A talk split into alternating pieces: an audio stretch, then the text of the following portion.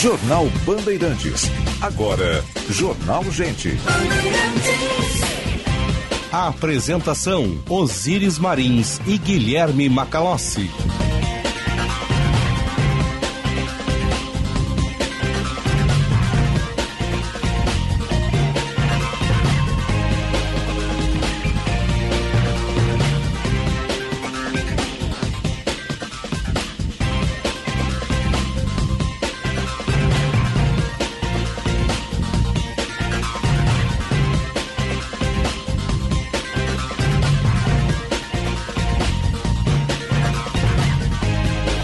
Sinal da Rádio Bandeirantes marcou 9 horas. Temperatura em Porto Alegre, 26 graus. Céu claro na capital dos gaúchos. Muito bom dia. Eu sou Osíris Marins, ao lado do Guilherme Macalossi e da Central Band de Jornalismo. Estamos abrindo o Jornal Gente, com informação, análise, projeção dos fatos que mexem com a sua vida em primeiro lugar. Estamos no ar em FM 94,9, aplicativo Band Rádios, live no YouTube, canal Band RS. E baixe o aplicativo Band Rádios, nos ouça em qualquer parte do mundo no seu celular. Nossa sonoplastia do Mário Almeida, a central técnica do Norival Santos, a produção e edição da Paula Neyman, a coordenação de redação do Vicente Medeiros. Vamos com vocês até às 11, depois tem Atualidades Esportivas, primeira edição, com o Luiz Henrique Benfica. E tem chamado da reportagem, Eduardo Oliveira, bom dia. Bom dia, Zíris. Bom dia aos ouvintes. A Secretaria da Educação lançou o edital para o concurso público de professores para a rede estadual de ensino. As inscrições começam nesta quarta-feira e seguem até o dia 17 de abril por meio do site aocp.org.br. A seleção é destinada para as áreas da educação básica, educação profissional e educação indígena, com 1.500 vagas que serão distribuídas entre as 30 coordenadorias regionais de educação. A data provável para a aplicação da prova é o dia 25 de junho. De forma inédita, o concurso público para professores atenderá às exigências do Decreto Estadual 56229 de 2021 e contará com reserva de vagas para pessoas com deficiência, indígenas, negros e transgêneros. A prova objetiva do concurso, realizada pelo Instituto AOCP, inclui questões de língua portuguesa, conhecimentos pedagógicos, legislação da, da educação e conhecimento e habilitação do professor, totalizando 60 questões. Depois dessa fase, que é eliminatória e classificatória, serão realizadas as provas de redação e de títulos, conforme descrito no edital. Também haverá provas específicas para os docentes que pretendem atuar nas comunidades Guarani e Caigangue. Osíris. Obrigado, Eduarda. Bom dia, Macalossi. Bom dia, Osíris Marins, ao público da Rádio Bandeirantes. Estava lendo ontem à noite, eu gosto de fazer isso, eu gosto de ler artigos de analistas econômicos com os quais eu não concordo em geral. E um deles é o Paul Krugman. Ontem foi noite de chefe Macalossi. Sim, também, mas né? antes, Ah, antes tá. da noite. Foi Antes a da leitura. noite. A leitura antes, antes da janta, um raguzinho de cogumelos, né, que estava, aliás, muito bom. Sobrou Veganinho, pouco. né? Veganinho, porque minha Veganinho. namorada não come carne. Que né? maravilha. Ah, Tava lendo Paul Krugman, ele escreveu um artigo, foi republicado pela Folha de São Paulo, falando sobre o Silicon Valley Bank. E ele, no artigo, argumenta que as características do que se viu no Silicon Valley Bank, elas não são as mesmas da do Lehman Brothers, que foi o banco que gerou a crise de 2008. Subprime imobiliário, né? Exato. Havia uma bolha imobiliária, Sim. dívidas em eh, escala Hipotecas, e um efeito horror. dominó, um devia para o outro, ninguém pagava nada e de repente estourou. né? Ah, os mercados parece, né, também se convenceram de que as características desta quebra elas são distintas e convenhamos, o noticiário nas últimas 24 horas, ele desanuviou em relação ao eh, grau de preocupação, ainda que chame a atenção o fato de uma instituição bancária relevante ligada à nova tecnologia tenha ido à falência tão rapidamente. Eu vou aqui trazer um elemento interessante. Poucos dias antes de ir à bancarrota, o Silicon Valley Bank, ele nas suas redes sociais exibiu a posição da revista Forbes elevando a sua graduação em termos de qualidade. Nossa. Então, o pessoal lá da Forbes vai ter que reavaliar os critérios de análise Contratar outra auditoria aí, né? das instituições bancárias. Aliás, o mesmo aconteceu né, com a Americanas. É verdade. Tinha uma nota das agências de risco, das agências de rating, que trabalham no mercado financeiro, até superior às notas do Tesouro Nacional. E esta também vivenciou uma crise profunda.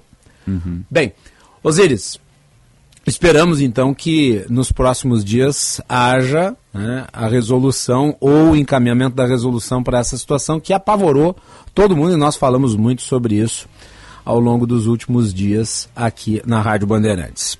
Um outro destaque importante, Osíris, vai para a questão das joias, porque hoje o Tribunal de Contas da União se reúne para deliberar sobre a decisão do Augusto Nardes, que foi o ministro que transformou o Jair Bolsonaro numa espécie de fiel depositário das É, joias. é, a decisão foi esquisitíssima, né? É, uma decisão, para dizer o mínimo, bizarra. Né? É. No caso, o que o Augusto Nardes decidiu é que ele pode manter as joias, mas não pode comercializá-las ou usá-las. Então ele é um fiel depositário. É. A questão é que se trata de um bem público, segundo né, o Tem que critério de acervo, análise. né? Acervo da nação. Há um critério de análise que foi definido pelo Tribunal de Contas da União com base numa decisão de 2016. E ela, inclusive, ordena né, a restituição aos cofres públicos de bens que tenham sido levados por ex-presidentes. E sim, à época tratava-se de bens que tinham sido levados por Dilma e por Lula. Só que o entendimento a partir de 2016 mudou. E agora nós estamos diante de uma situação em que se tentou apropriar-se de um bem público, quando já havia o notório conhecimento dos critérios do Tribunal de Contas da União. A expectativa é que o Tribunal de Contas, se- seguindo a sua própria jurisprudência, decida é, pela devolução dos bens que estão sob posse, na minha opinião ilegal, do ex-presidente da República.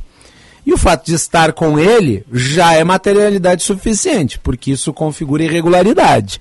Agora, a natureza criminal dessa ação e os demais envolvidos, como Bento Albuquerque, que tentou agenciar né, a obtenção dos bens que estavam apreendidos na Receita Federal, no aeroporto de Guarulhos, isso vai ser objeto de investigação.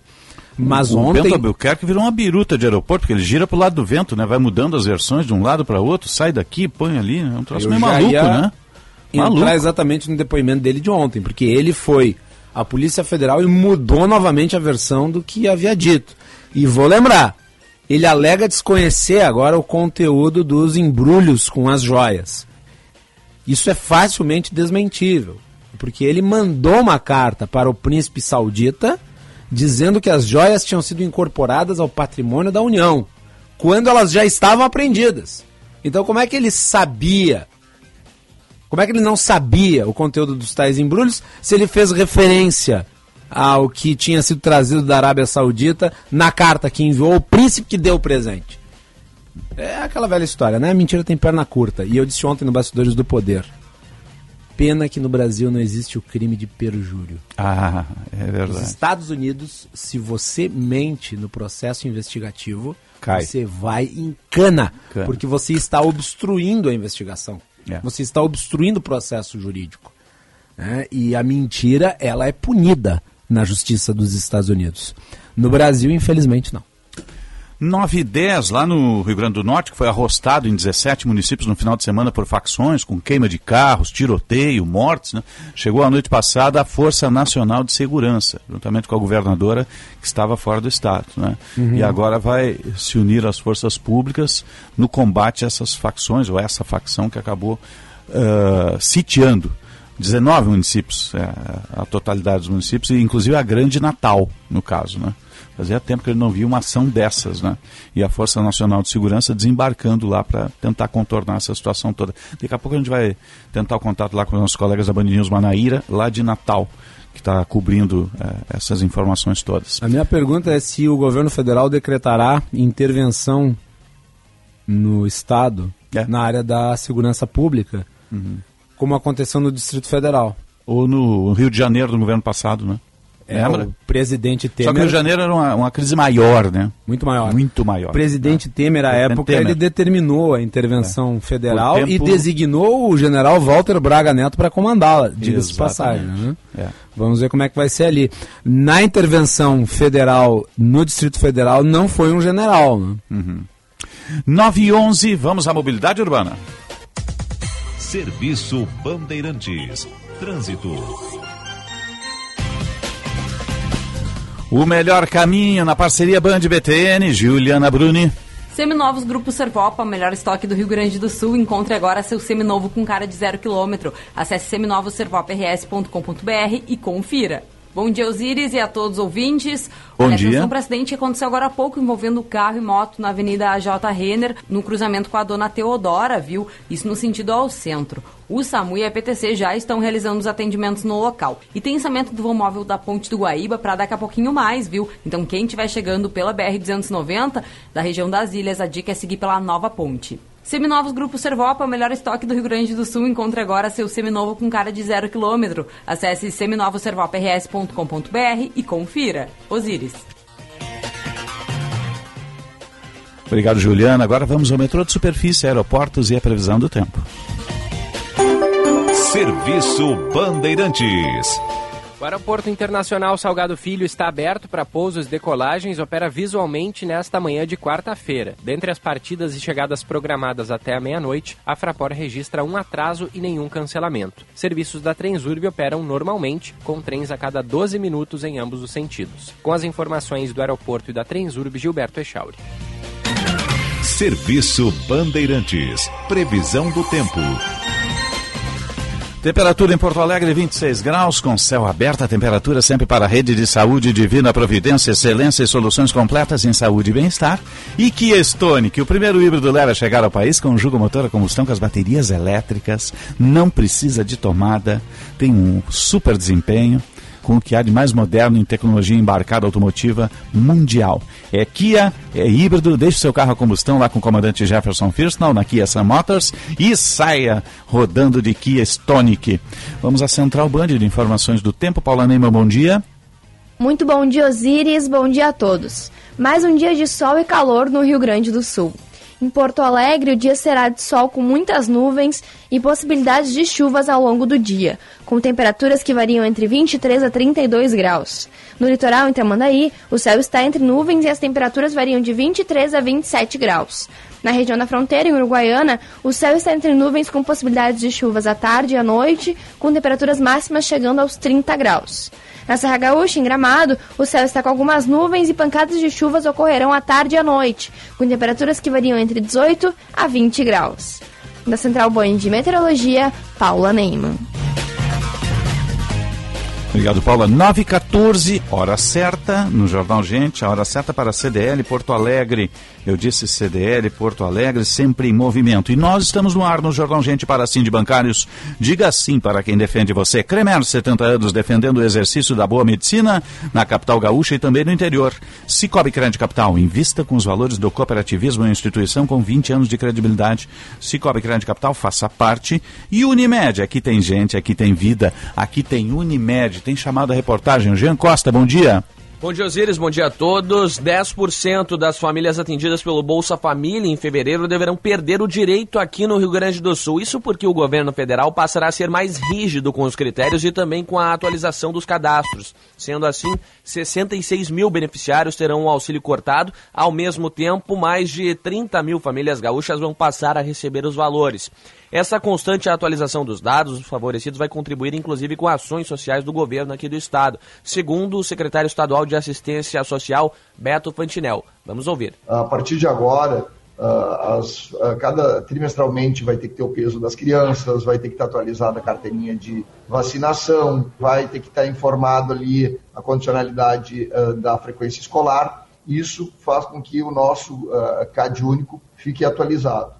E desta forma a gente tem a maior precisão na elaboração de políticas sociais no Estado. Crianças de até 6 anos passam a receber um complemento de 150 reais para cada uma na família. O Ministério do Desenvolvimento Regional, inclusive, informou a concessão desse recurso extra para quase 16 mil meninos e meninas nessa faixa etária aqui no Estado, totalizando mais de 335.600 em todo o Brasil neste momento. A gente acompanha agora mais uma fala do secretário Beto Fantinel a respeito do tema. Condicionalidades vão fazer com que a gente tenha também um monitoramento das questões questões relacionadas à segurança alimentar.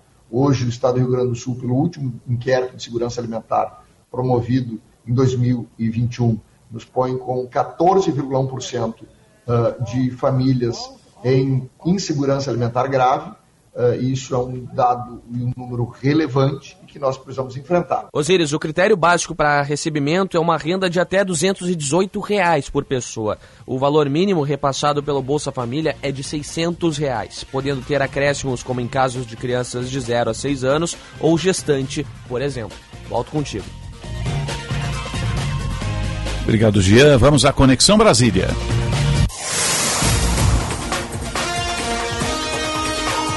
E agora no Jornal Gente, Conexão Brasília, com Rodrigo Orengo. Sempre para a rede Master Hotéis. Cada hotel é uma experiência master. Você acessa masterhotels.com.br ou liga 0800 707 6444. Tem o Master Hotel Gramado, com o maior Kids Clube da Serra Gaúcha. Tem o Cosmopolitan, aqui no Moinhos de Vento em Porto Alegre. Master Hotéis. Coloque o código BAND e tenha tarifas exclusivas. masterhotels.com.br ou 0800 707 6444. E sim de Lojas Porto Alegre, a melhor solução para o seu negócio. Vamos à capital federal, aqui 26 graus, céu aberto. Bom dia, Brasília. Bom dia, Orengo. Muito bom dia, bom dia a todos. E hoje, finalmente, a Câmara dos Deputados começa a destravar a pauta com a definição das comissões. É isso, as comissões que precisam ser instaladas até hoje não foram. E hoje a Câmara começa a instalar essas comissões. CCJ, que é a mais importante, aquela comissão que todos os projetos precisam passar no início da discussão, fica com o Partido dos Trabalhadores. O Rui Falcão vai ficar na presidência. Agora, o PT que não admitia abrir mão dessa comissão, a fundamental aí do Congresso Nacional, tem uma regra de rodízio, mas vai abrir mão da ação e controle que vai ficar com a oposição, com o PL, e o PL quer colocar uma deputada que é considerada aqui uma das mais aguerridas da oposição, a Bia Kicis. O PT, inclusive, queria vetar o nome dela, mas aí é uma decisão do PL, né? O partido que vai ficar com aquela comissão que tem por objetivo fiscalizar o governo, convocar ministros, né? então vai ser uma pedra no sapato. Agora, o mais importante dessa definição de comissões é o seguinte: a pauta precisa ser destravada do Congresso Nacional. Ontem mesmo eu estava no gabinete de um parlamentar conversando e ele estava reclamando, era duas, três e meia da tarde, ele estava dizendo: olha, agora no meio da tarde eu não sei o que eu vou votar, porque não tem pauta definida. Né? Eu estou aqui esperando ser chamado e não tem votação. É, por quê? Tudo travado. É espera de uma definição política. Os partidos estão ainda disputando espaços de poder e comissão é espaço de poder. É interessante ver aqueles parlamentares de primeiro mandato, né, que estão lá até as últimas horas esperando uma vaguinha numa comissão, porque aquela é espaço de fala, espaço de discussão, e o parlamentar está aqui para isso, né, para discutir matérias, ainda mais matérias em áreas temáticas, saúde, segurança, educação, né, e cada tema tem uma comissão específica. Né? Então, parece pouco isso, mas para o parlamentar é muito, né, e para definição de poder político é algo muito grande aqui internamente. São 30 comissões Agora, o mais importante é o seguinte: definindo, instalando e hoje começa, o que espera é o seguinte: votem logo. Não falta é trabalho aqui. Né? Tem uma lista grande, medidas provisórias, né? tem a medida provisória que vai ser um primeiro teste para o governo, que é a MP do CARF tem a reforma tributária, regra fiscal, regra fiscal que inclusive vai ser apresentada nesta semana. Vamos conhecer o texto, né? É a promessa do ministro Fernando Haddad que vai apresentar a reforma ao presidente, a regra fiscal, antes da viagem à China. E o que se espera é que depois se passe Sim. lá, se faça uma reunião até como cortesia ao presidente da Câmara e do Senado, é justamente para eles avaliarem esse texto antes de começar a discussão. É, e aí sim a gente vai saber como é que está a base do governo. Ontem mesmo, nessas conversas com parlamentares no Congresso Nacional, há ainda uma reclamação de promessas que não foram cumpridas, né, de espaços no governo que não foram alcançados ainda. Então, quem está tendo muito trabalho para isso é o ministro da articulação política das relações institucionais, Alexandre Padilha, que tem que alinhar essa base. É, agora, pela frente tem uma lista longa de projetos e o primeiro passo é definir realmente as comissões. Imaginar que estamos aí é, em meados de março e até hoje não conseguiram votar matérias importantes, né? Já tem mais de um mês e meio aí de trabalho. Teve aquela pausa de carnaval, então está faltando realmente votar aqui. E a ideia é essa, né? Com as comissões já iniciar as votações e a gente acompanha tudo aqui em Brasília. Um grande abraço, até mais. Obrigado, Orengo. Pula pro estúdio ali, estão te chamando, meu amigo, no outro estúdio para fazer o Gente Brasília. 9 e 21. 26 graus, 2 décimos a temperatura em Porto Alegre. Você está ligado no Jornal Gente. Ao investir, você precisa de duas coisas: rentabilidade, afinal, o que você espera é que seu dinheiro cresça, e segurança, porque seu dinheiro precisa estar sempre protegido. Ao aplicar do Cicobi Crédito Capital, você garante tudo isso e um retorno a mais: o fortalecimento da sua cooperativa e da economia da sua região. Cicobi Crédito Capital, faça parte. Na Carlos Gomes, 1657. O código de área é 51 para o WhatsApp, 982070750. Anota aí o WhatsApp, 982070750. Cicobi Crédito Capital. Invista com os valores do cooperativismo. Jornal Gente. Cuidar com excelência é cuidar de forma humanizada, inovadora e conectada à promoção da saúde e do bem-estar das pessoas. Por isso, a Rede de Saúde da Divina Providência presta assistência integral e preventiva, desenvolvendo soluções completas para você e sua família. Nossa marca mudou, mas seguimos acreditando que cuidar com excelência é cuidar com amor. Saiba mais em divinaprovidência.org.br. Quer acelerar o seu negócio? Vai de Kia Bongo, o VUC que dirige como carro e carrega carga como caminhão. Com capacidade para mais de 1.800 quilos e capacidade para três ocupantes, seu negócio irá muito mais longe. Além de tudo isso, você vai precisar só de carteira B. Não perca essa oportunidade e garanta o seu Bongo na Kia Sun Motors, Avenida Ipiranga, 8113 ou na Avenida Ceará 370. Olá pessoal, aqui é o Alexandre Mota e eu vou dar uma dica para quem não aguenta mais os maus odores nos pés ao final do dia. Utilize na sua higiene diária o talco pó pelotense. Como você sabe, o talco pó pelotense combina a formulação moderna e a qualidade que te auxiliam no combate dos fungos e bactérias que causam os maus odores. Agora, além da tradicional, tem novas fragrâncias: mentolado, canforado e o touch. E você encontra o talco pó pelotense também na versão aerosol jato seco. Não se engane com outros do mercado. Só utilize produtos de confiança. Utilize o pó pelotense. Esse eu uso e recomendo. O casal que constrói a sua vida juntos precisa assegurar os seus bens em um documento que defina a forma como irão lidar com a conquista de patrimônio. No tabelionato de notas, vocês podem planejar seu futuro juntos com a adoção de um pacto antinupcial. Defina já com o seu futuro cônjuge as regras patrimoniais da relação. Tabelionatos de notas. Segurança e eficácia para você e sua família. Saiba mais em colégionotarialrs.org.br. Atenção engenheiros e engenheiras, o Senge tem uma importante vantagem para vocês. Acesse senge.org.br e peça seu código que garante aos associados 30% de desconto nos ingressos do South Summit Brasil 2023. Isso mesmo, 30% de desconto nos ingressos no maior evento de empreendedorismo e inovação e que chega mais uma vez a Porto Alegre. Peça seu código hoje mesmo e garanta mais esta força do Senge RS. Nosso maior projeto é você. Já pensou em ganhar uma Hilux automática? Então vem comigo pro Cicobi. Aqui, a cada 100 reais integralizados em capital social, você ganha prêmios e ainda recebe números da sorte para concorrer a uma Hilux automática. Visite uma agência ou acesse vemcomigo pro cicobi.com.br e participe da promoção. Cicobi Cred Capital. Integralizou, ganhou. Consulte regulamento e secap no site. Atenção, fique atento. Beba água pura, muita água, livre de vírus e bactérias. Água sem cheiro, sem gosto, com importantes sais minerais, ideal para a sua saúde e de sua família. Purificadores e mineralizadores de água natural, gelada e alcalina, com ou sem ozônio é na WaterSul. Ligue o WaterSul 3231 4567. WaterSul. Atenção total ao cliente 3231 4567. Visite o nosso site www.watersul.com.br. Jornal Gente.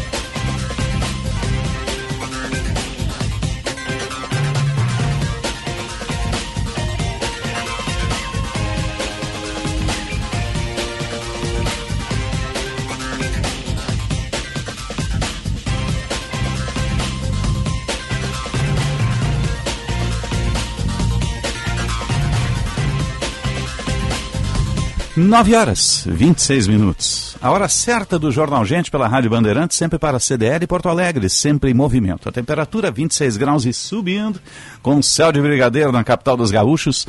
Temperatura para aqui Stonic. O primeiro híbrido leve a chegar ao país, conjuga o motor a combustão com as baterias elétricas, está disponível a pronta entrega lá na Sun Motors. Conversa com o comandante Jefferson Firston, que está na estrada, está vindo na estrada aí de Niro, que também é um belo pacote tecnológico de híbrido, hein? É, o Niro também tá lá, mas o de entrada é o Kia Stonic. Para você iniciar no universo híbrido, não precisa de tomada, ele se auto-recarrega. Está lá na Sun Motors com o comandante Jefferson, você deixa o seu carro a combustão e sai rodando de híbrido. O futuro é híbrido e passa pela Kia. E rede de saúde divina providência, excelência e soluções completas em saúde e bem-estar. 926 e meio. Estamos no ar também para Sim de Bancários. Diga sim para quem defende você. Cremer, 70 anos, defendendo o exercício da boa medicina na capital gaúcha e também no interior. Cicobi Crédito Capital, invista com os valores do cooperativismo em uma instituição com 20 anos de credibilidade. Cicobi Crédito Capital, faça parte. E aqui tem gente, aqui tem vida, aqui tem Unimed. Nesse episódio lá do, do Rio Grande do Norte, essas cidades todas atacadas, essa madrugada foi a segunda noite de ataques. Quatro municípios tiveram ataques de facções, com ônibus incendiados, tiroteios e por aí afora. Estava vendo uma explicação com os nossos colegas lá de São Paulo. Quando São Paulo aperta o cerco, as facções sobem para o Nordeste, fogem de São Paulo. E a, o combate em São Paulo é muito forte. Uhum. A, a, as estruturas públicas de segurança têm muita estrutura em São Paulo. Né? Já vem fazendo esse enfrentamento há muito tempo. Certo. E aí eles acabam subindo para esses estados do Nordeste. E fazem esse tipo de coisa, né? Acabam arrostando autoridade pública lá, que é o caso agora do Rio Grande do Norte. O, a o comando chegada- das facções Sim. criminais no Brasil, ele está sediado em São Paulo e Rio de Janeiro, né? Isso. A cabeça. E daí a capilaridade pelo resto do país, mas a cabeça pensante das organizações são nesses dois estados. É. E aí quando PCC, Amigos dos Amigos, Comando Vermelho. É. Os principais é PCC e Comando Vermelho, né? Uhum. Um no Rio e em São Paulo. E aí quando a, a, a esprêmidos sobem, saem pulando para tudo que é lado, vão para outros estados. Além das milícias, né? Que É. daí é, Mas daí é um fenômeno do Rio de Janeiro. outro tipo de crime, né? É, aí é um fenômeno do Rio de Janeiro, no caso, né? As milícias. Bem, bem específico, né? Ah, por enquanto estamos livres aqui, né? Agora vai ter que se fazer aí o análise, o análise de inteligência para saber qual que é a, digamos, a escala dessa ação e quais são as conexões dos grupos responsáveis pelo que se viu no Rio Grande do Norte, se eles estão de fato atrelados com as principais organizações criminosas que estão sediadas em São Paulo e Rio de Janeiro. 9h29, 9h30 vai marcar o sinal, 26 graus. Dá um segundinho para. Sim. Nós temos convidado na sequência aqui. Eu só quero trazer um aspecto.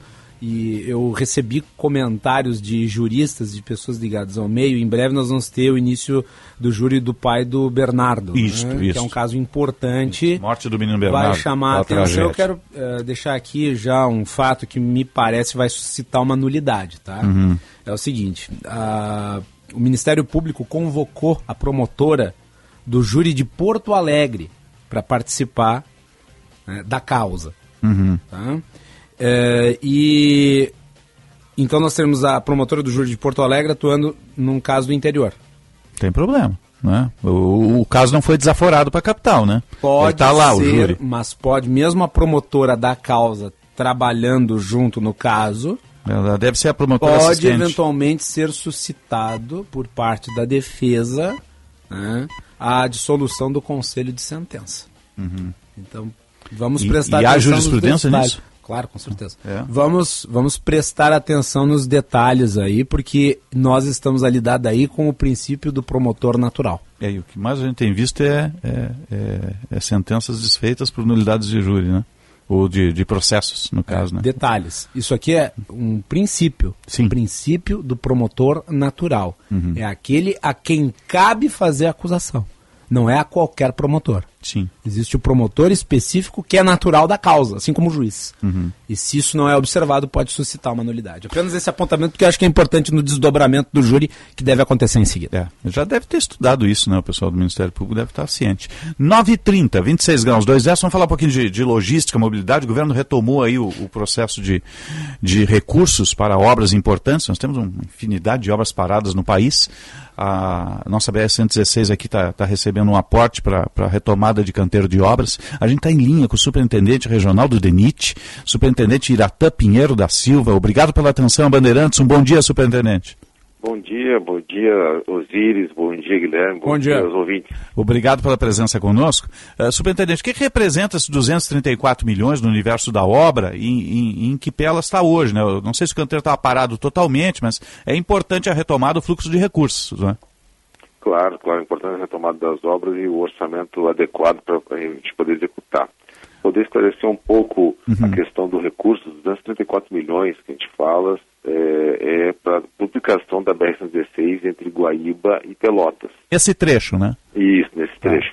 É, a gente tem alocado este ano para a execução desse trecho esse recurso que foi aprovado na LOA de 2023, em que vai nos possibilitar, agora, já nos próximos dias, a fazer a entrega de 15 quilômetros de duplicação ali naquele segmento entre Camacuã e Cristal. Ah, Sim, sim. Sim, ali, e ali é, é, saída, deslocamento de, de rota de caminhão por causa da, das arrozeiras e outras mais ali, né? Claro, claro, é um é. deslocamento quase que, como as cidades são próximas, é Sim. quase que urbano entre Cristal e Camacuã, né? O pessoal tem muita ligação entre os dois municípios, então tem muitas pessoas que moram numa e trabalham na outra, então é constante e a gente não tem nenhum segmento duplicado ao longo de toda a rodovia, que já tem 70% dela duplicado mas é um segmento que uh, vai ser a primeira entrega entre Camacuã e Cristal de 15 quilômetros, que vai ajudar muito na uhum. fluidez da, dessa rodovia importante, que é esse eixo que a gente tem de exportação com o Porto de Rio Grande, né? importação e exportação de tráfego de caminhões. Então, o que, que vai nos possibilitar, como perguntou ali, é avançar bem nas obras deste lote. Sim, claro, e além dele a gente tem o lote 7 lá em São Lourenço, que é, estamos trabalhando lá focado no viaduto, terminal viaduto de acesso São Lourenço, além do que eh, a gente está com a programação das licitações dos remanescentes é, do segmento em cristal mesmo, que é o, a gente chama ali de lote 6, é, para licitar os remanescentes. Já estamos com um projeto aceito dos remanescentes, agora com a tramitação para licitar essa, essa conclusão da obra. E também, é, na sequência, o lote 8 e 9, que são os remanescentes também, que é chegando em Pelotas, que a gente já pega ali é, já chegada de Pelotas também e consegue entregar um trecho ainda duplicado se der a licitação uh, adequada esse ano, ainda entregar um segmento ainda duplicado já entre, entregando à população. Uhum. Além do que, né, Sim. tem segmento que no início do Exército Brasileiro está executando. Sim, o lote 1 e 2 é feito pela, pela engenharia do Exército, né, superintendente? E recurso também, é, agora a gente consegue ampliar as ações do Exército. O lote 2 a gente conseguiu é, a duplicação da pista está toda entregue e o lote 1 focado ali um pouco depois ali de Pedras Brancas, né? Sim. Que está trabalhando ali do Exército, em torno de uns 7, 8 quilômetros, é, com a equipe ali, então consegue ampliar ali aquelas para poder fazer essa entrega no lote 1, que é importante. Uhum. Esses canteiros estavam parados totalmente, superintendente, ou não? Nós estávamos com, com um ritmo mais baixo, né? Em razão da disponibilidade orçamentária. Claro. As obras vinham com no outro ritmo até, até a gente tinha que programar ao longo do tempo, em vez do, por exemplo, em vez da empresa mobilizar duas, três frentes, mobilizava uma, porque uhum. para poder o recurso não era adequado para fazer todas as frentes. Agora é, mudou o momento, a gente consegue ter as frentes e pedindo que elas acelerem as frentes de obras, claro. né? mesmo o próprio exército. Claro, porque daí tem geração de emprego, chama o pessoal e vai à frente, né? Claro, claro. Superintendente, aqui Guilherme Macalossi, é um prazer falar com o senhor, bom dia. Deixa, eu lhe, deixa eu lhe perguntar em relação aqui esse problema logístico que nós temos na BR-116. Uma parte dos recursos liberados são para finalizar ali a ampliação uh, da área, uh, que já é alvo de polêmica aqui no estado desde muito tempo, porque nós sabemos que é uma região muito complicada do ponto de vista do transporte, com congestionamentos quilométricos diários e numa das áreas mais importantes aqui para o desenvolvimento, que é a região metropolitana. A expectativa é de que com os recursos se conclua e se conclua em quanto tempo essas obras? Essa Guilherme? Essa é outra obra. Essa é a nossa. Claro, para o usuário, para a gente poder explicar ao ouvinte, né? Esse, esse, empreendimento a gente chama ele de melhorias operacionais da BR-116, que compreende de Porto Alegre, né? Que o acesso a Porto Alegre pega o aeroporto, né? Uhum. Até a Novo Hamburgo, lá no viaduto da 239, ali acaba até Novo Hamburgo. A gente não avança a partir do viaduto da 239, uhum. a gente fica em Novo Hamburgo. São diversas obras ao longo que estão contratadas para fazer a mudança de para a terceira faixa da, da, da BR-116, desse segmento mais urbano, vamos chamar assim, né? Tem o, e, o viaduto de São Leopoldo também, né? A ponte. Né? Isso, o viaduto São Ponte, a ponte de destinos e o, certamente é o viaduto da Charlau, que, o, que é o grande gargalo hoje nós temos é o viaduto da Charlau e a ponte dos Sinos, que, que agora com recurso nesse segmento, o recurso é, liberado para este ano são 174 milhões. Os, 300, os 234 são da 116 Sul, uhum. que a gente chama ali, não Guaíba Pelotas, e, e este outro segmento são 174 milhões, que são as melhorias operacionais Porto Alegre no Hamburgo. Uhum. Então, uh, nessas duas obras prioritárias que a gente está trabalhando, vamos trabalhar aqui a conclusão da Ponte dos Sinos, que é o nosso maior gargalo rodoviário, uhum. juntamente com o viaduto da Charlau, que já estamos programando agora, nos próximos dias, começar a obra do, dos desvios que vão possibilitar ali a, o início efetivo das obras, é, junto a, ao viaduto e a, avançar junto à ponte também, né, os acessos, para a gente poder fazer o complexo é, da ponte dos Sinos Charlau. Isso é o nosso maior gargalo rodoviário hoje para poder desafogar. E, na e a, nossa ideia, na verdade, é, é, é essas obras avançarem para serem concluídas. Foi a conclusão, por exemplo, da ponte, a ponte, se a gente consegue colocar ela em tráfego ainda, que já ajuda muito, ainda no ano de 2023 e é o complexo todo para 2024. É, essa da ponte, tá, quanto concluído até agora? Tem o que ali? 60%, 70%? A ponte em si, a parte de concreto dela, chamamos assim, a, a, como a gente chama ponte de obra de arte especial, na parte da engenharia rodoviária, né? A ponte em si, ela tá, a parte de concreto dela está concluída. O que Sim. falta são os acessos, terminar o, o adensamento da, do, do, do, aterro entre as pontes, tem a ponte da Várzea, a ponte principal tem um aterro entre elas, né? E com uma sobrecarga de adensamento, esse adensamento finalizar para a gente poder depois fazer os encaixes de acesso também da parte rodoviária. A parte estrutural dela, a gente pode dizer que está mais de 90%, de concreto, está mais de 90% pronta. É um guarda-corpo, questões já concluídas mesmo para pavimentação. O que a gente precisa agora avançar é para a terraplanagem, que já foi feita a parte sobrecarga, e a questão dos acessos para poder fazer a conectividade com as ruas laterais, com a pista principal ali nessa, nesse segmento. E uh, o senhor fala 2024, portanto?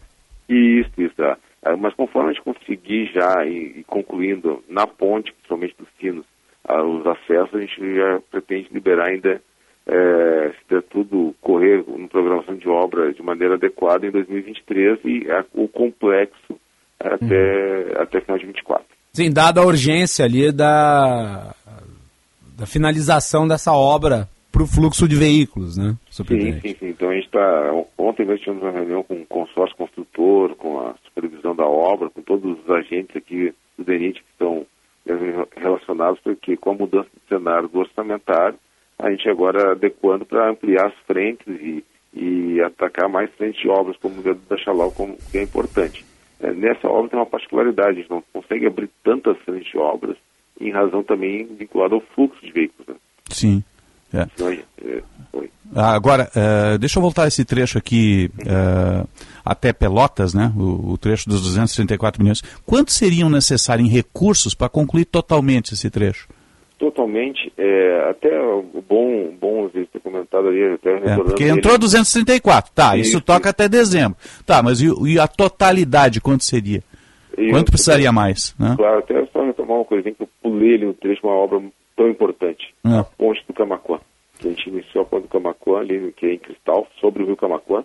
Uhum. nesse segmento também que eu falei dos lotes e, e pulei a ponte do Camacuã ali, que Sim, é, um, é. é uma obra de arte importante ali. Né? Importantíssima ali, que faz a conexão ali da uma segunda ponte em cristal sobre o rio Camacuã, que vai facilitar bastante ligação. Ali é lote 3, não é? Ali, da... a, ali da construção no lote 6. Lote 6. Lote 6, só que a ponte em si é um lote específico, o lote 10. É, é a Pelotense e a Ivaí que estão fazendo, né? As duas é, construtoras ali. É, nesses aí já foi concluído contrato. A da Ah. ponte é, a, é a, a obra de arte é a Agaspar. Ah, Quem fez sim. a pista foi a Pelotense. Agora a Agaspar é a construtora da ponte. E, e o valor do montante de todo o trecho? Todo lá? o trecho, o gente... Para terminar, depois de dezembro. Nós estamos falando, de- depois de dezembro, a gente precisa de um orçamento é, de 234 milhões, tá? A conclusão da- das obras, ainda a gente precisa de em torno de uns 400 milhões para concluir todas as obras da 116 Sul. Sim, né, da- 400 além desses 234 que entraram Isso. agora. Só Ah. que isso a gente precisa de um fluxo, né? Sim, sim. 134 a gente consegue executar no ano de 2023, consegue retomar bastante obras. O próximo ano também tem que entrar um montante e depois fazer o encerramento. Em 2025 seria, na nossa programação aqui, o encerramento ficaria praticamente só a travessia de Guaíba. Uhum. Para 2025, nosso planejamento seria o último trecho que o Exército tá, que a gente retivou ali as frentes para eles poderem fazer a, aqui é a de Porto Alegre, né, a travessia de Guaíba. Então, vamos dizer assim, ao longo desse período, a gente estima em torno de, números redondos, 600 milhões é o total que a gente precisa para encerrar o empreendimento. Então, Eh, Superintendente, o senhor falou uma palavra que eu considero muito importante: fluxo. Eh, e daí a minha pergunta é a seguinte: ok, houve o anúncio da liberação dos recursos. Mas nós sabemos que entre o anúncio da liberação e o dinheiro para fazer, ou seja, ele ali à disposição mesmo, existe um processo. Eh, vai demorar quanto para o dinheiro chegar para fazer de fato a obra? não, não, já está chegando. Já está chegando. Já está chegando, já está chegando. Eh, tivemos a, a- o orçamento ele foi aprovado no, início do ano, foi sancionado, e agora ele tá, já está chegando, a gente já está empenhando os contratos, claro. São 234 ao longo do, do ano, né? Então, assim, já chegou uma parcela, as empresas já têm condições, a gente já empenhou eh, parte do recurso já para elas executarem, e ao longo do ano, conforme a disponibilidade está chegando, eh, se mantém o ritmo de execução. Uhum. Esse trecho do Exército, ele recebe um fluxo financeiro igual das, das outras empreiteiras? Superintendente, está me ouvindo? Opa, acho que caiu. Né? É, acho que a ligação se foi. Está me ouvindo, superintendente? Não, caiu. Vamos refazer só para encerrar a entrevista, porque bem didática, porque a gente está fazendo bloco a bloco, é uma obra grande. Nós temos aqui, eu estou com o mapa na frente, nove blocos, né? nove lotes, mas ela é, é importantíssima para o estado do Rio Grande do Sul, para deslocamento logístico, para segurança. Quantas vidas se perderam nesta rodovia Macalossi? Né? Nesse trecho todo. Eu mesmo fiz essa viagem e a dificuldade de você atrás desses caminhões gigantes, é, você vai comboiando, não anda, simplesmente não anda. É, é terrível, né? Mas vai se ganhar em logística e vai se ganhar em segurança. Quantas horas da minha vida eu já perdi em São Leopoldo, naquele trecho incompleto da ponte? É, também. Mas faça até Pelotas, então, né? em, em meio a, esses caminhões todos, porque todo escoamento de carga vai em direção ao porto, né? Ou cruza o estado por essa rodovia. Não, tu tem Então, o Porto de Rio Grande, e tu tem a divisa com Sim, o Uruguai no Mercosul, né? É então é muito importante em termos Então, é uma até rodovia. geoeconômicos para a região sul do continente. A gente refez a conexão. Eu tinha perguntado, superintendente Iratã, o fluxo financeiro para a obra executada pela engenharia do Exército é, é- é igual ao das empreiteiras? Como é que funciona isso? Opa, caiu a ligação. Isso. Ele, ele- é parecido, vamos dizer Sim. assim. O recurso é da mesma origem. Uhum. Como é que eu digo é parecido? A empreiteira ela tem que executar para receber o recurso do que foi executado. Sim. O Exército, como não temos cooperação de execução, a gente antecipa o recurso Ah, tá. para eles fazerem a, a aquisição dos materiais, a aquisição dos insumos para poder fazer a execução. Ele é um pouco inverso, mas a origem é a mesma. É, mas eles têm que ter as máquinas iguais, né? No mesmo processo, né? Claro, sim, Claro, exatamente. Então a gente antecipa o recurso daquilo que foi colocado para eles depois fazerem a entrega. Mas Uhum. o fluxo é, dizer, é da mesma origem orçamentária. Sim, sim, sim. Superintendente Regional do DENIT, Irata Pinheiro da Silva, obrigado pela atenção aqui a Bandeirantes. Bom trabalho, que a obra siga seu fluxo normal, quem sabe até acelere para a gente entregar o quanto antes uma rodovia que é tão importante para o estado do Rio Grande do Sul, não só em logística, mas em segurança também. Duplicação é segurança. Quantas vidas se perderam ao longo desse trecho aí? Um bom dia de trabalho, até o próximo contato.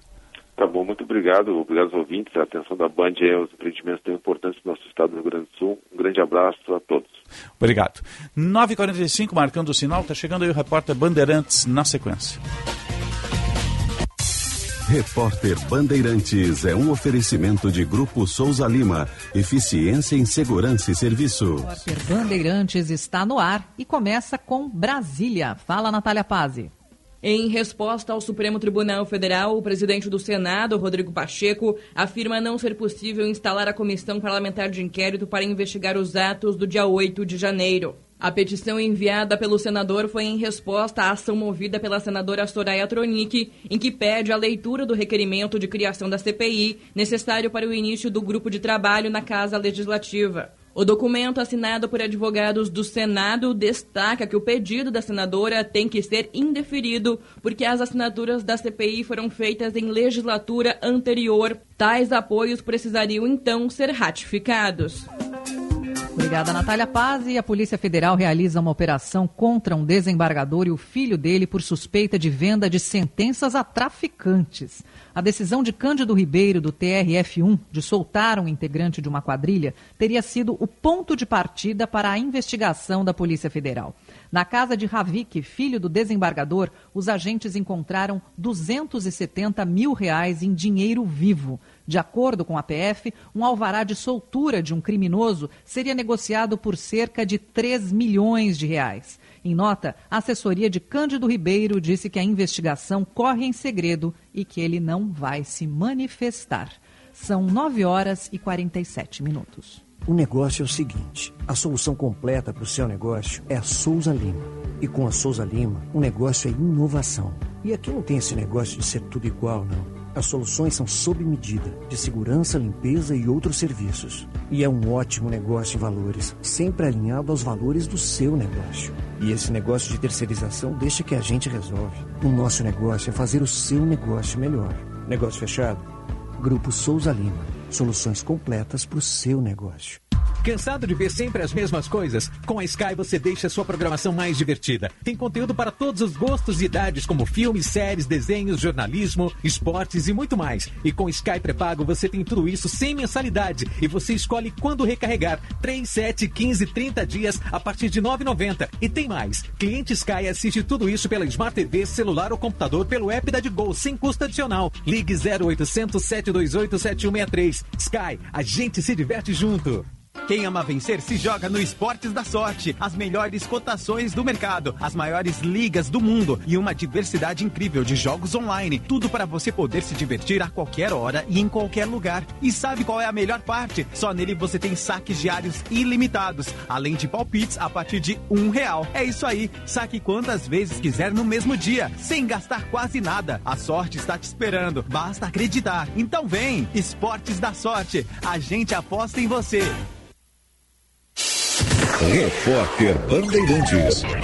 Na parceria na Durg Sindical com a Cressol, o cooperado encontra as menores taxas e melhores condições de crédito e financiamento. Lute e coopere por um novo sistema financeiro. Você é sócio da sua cooperativa e todos crescem juntos. Com esta parceria, você se torna um agente financeiro e contribui com o desenvolvimento local e regional. Informações acesse adurgs.org.br. A EPAVI garante tranquilidade a você e a sua família em todos os momentos da vida. Seja dentro de casa, do seu condomínio ou em estabelecimentos comerciais, 24 horas por dia, 7 dias por semana. Cuidamos para que você se sinta seguro enquanto trabalha, descansa e se diverte. Estamos com você no Beira Rio e na Arena do Grêmio torcendo pelo seu time. EPAVI, viver bem é viver com segurança. A Unimed valoriza o cuidado das mulheres com tudo o que importa: seus sonhos, suas carreiras, suas famílias, seu tempo. Elas merecem um cuidado tão completo, humano e tão próximo quanto o seu. Por isso, estamos ao seu lado com planos completos, soluções em saúde e espaços dedicados exclusivamente à mulher. Ligue 3316-5000 e saiba mais. Aqui tem cuidado, aqui tem vida, aqui tem Unimed. Minuto Siemens. O Sindicato Médico do Rio Grande do Sul é a entidade que defende o médico, as condições de trabalho, a valorização do profissional e a saúde. Associe-se ao Simers e tenha serviços especializados, ampla defesa e benefícios que possibilitam a qualidade de vida do profissional médico. Ligue 51 3027 3737. Agende-se. Evento presencial. Dia 15 de março, das 12 às 14 horas. O Tá na Mesa será com Simone Stilpe, secretária de Estado da Inovação, Ciência e Tecnologia. Luiz Carlos Pinto da Silva Filho, secretário de Inovação de Porto Alegre. Tiago Ribeiro, CEO do South Summit Brasil. Felipe Diesel, CEO Yours Bank. Tema: Perspectivas South Summit Brasil 2023 e os rumos da inovação no Rio Grande do Sul, Brasil e mundo. Informações e transmissão pelas nossas redes sociais. Participe. Realização Federação. Apoio Rádio Bandeirantes. Você está preparado para se conectar com os principais players do ecossistema de inovação e empreendedorismo global? Então não perca o South Summit Brasil. A primeira edição criou conexões entre startups, empresas e fundos de investimento do mundo todo. E a cobertura é aqui, na Band TV, Band News FM e Rádio Bandeirantes. South Summit Brasil, de 29 a 31 de março no Cais Mauá. Ingressos à venda. Correalização Governo do Rio Grande do Sul. Jornal Gente.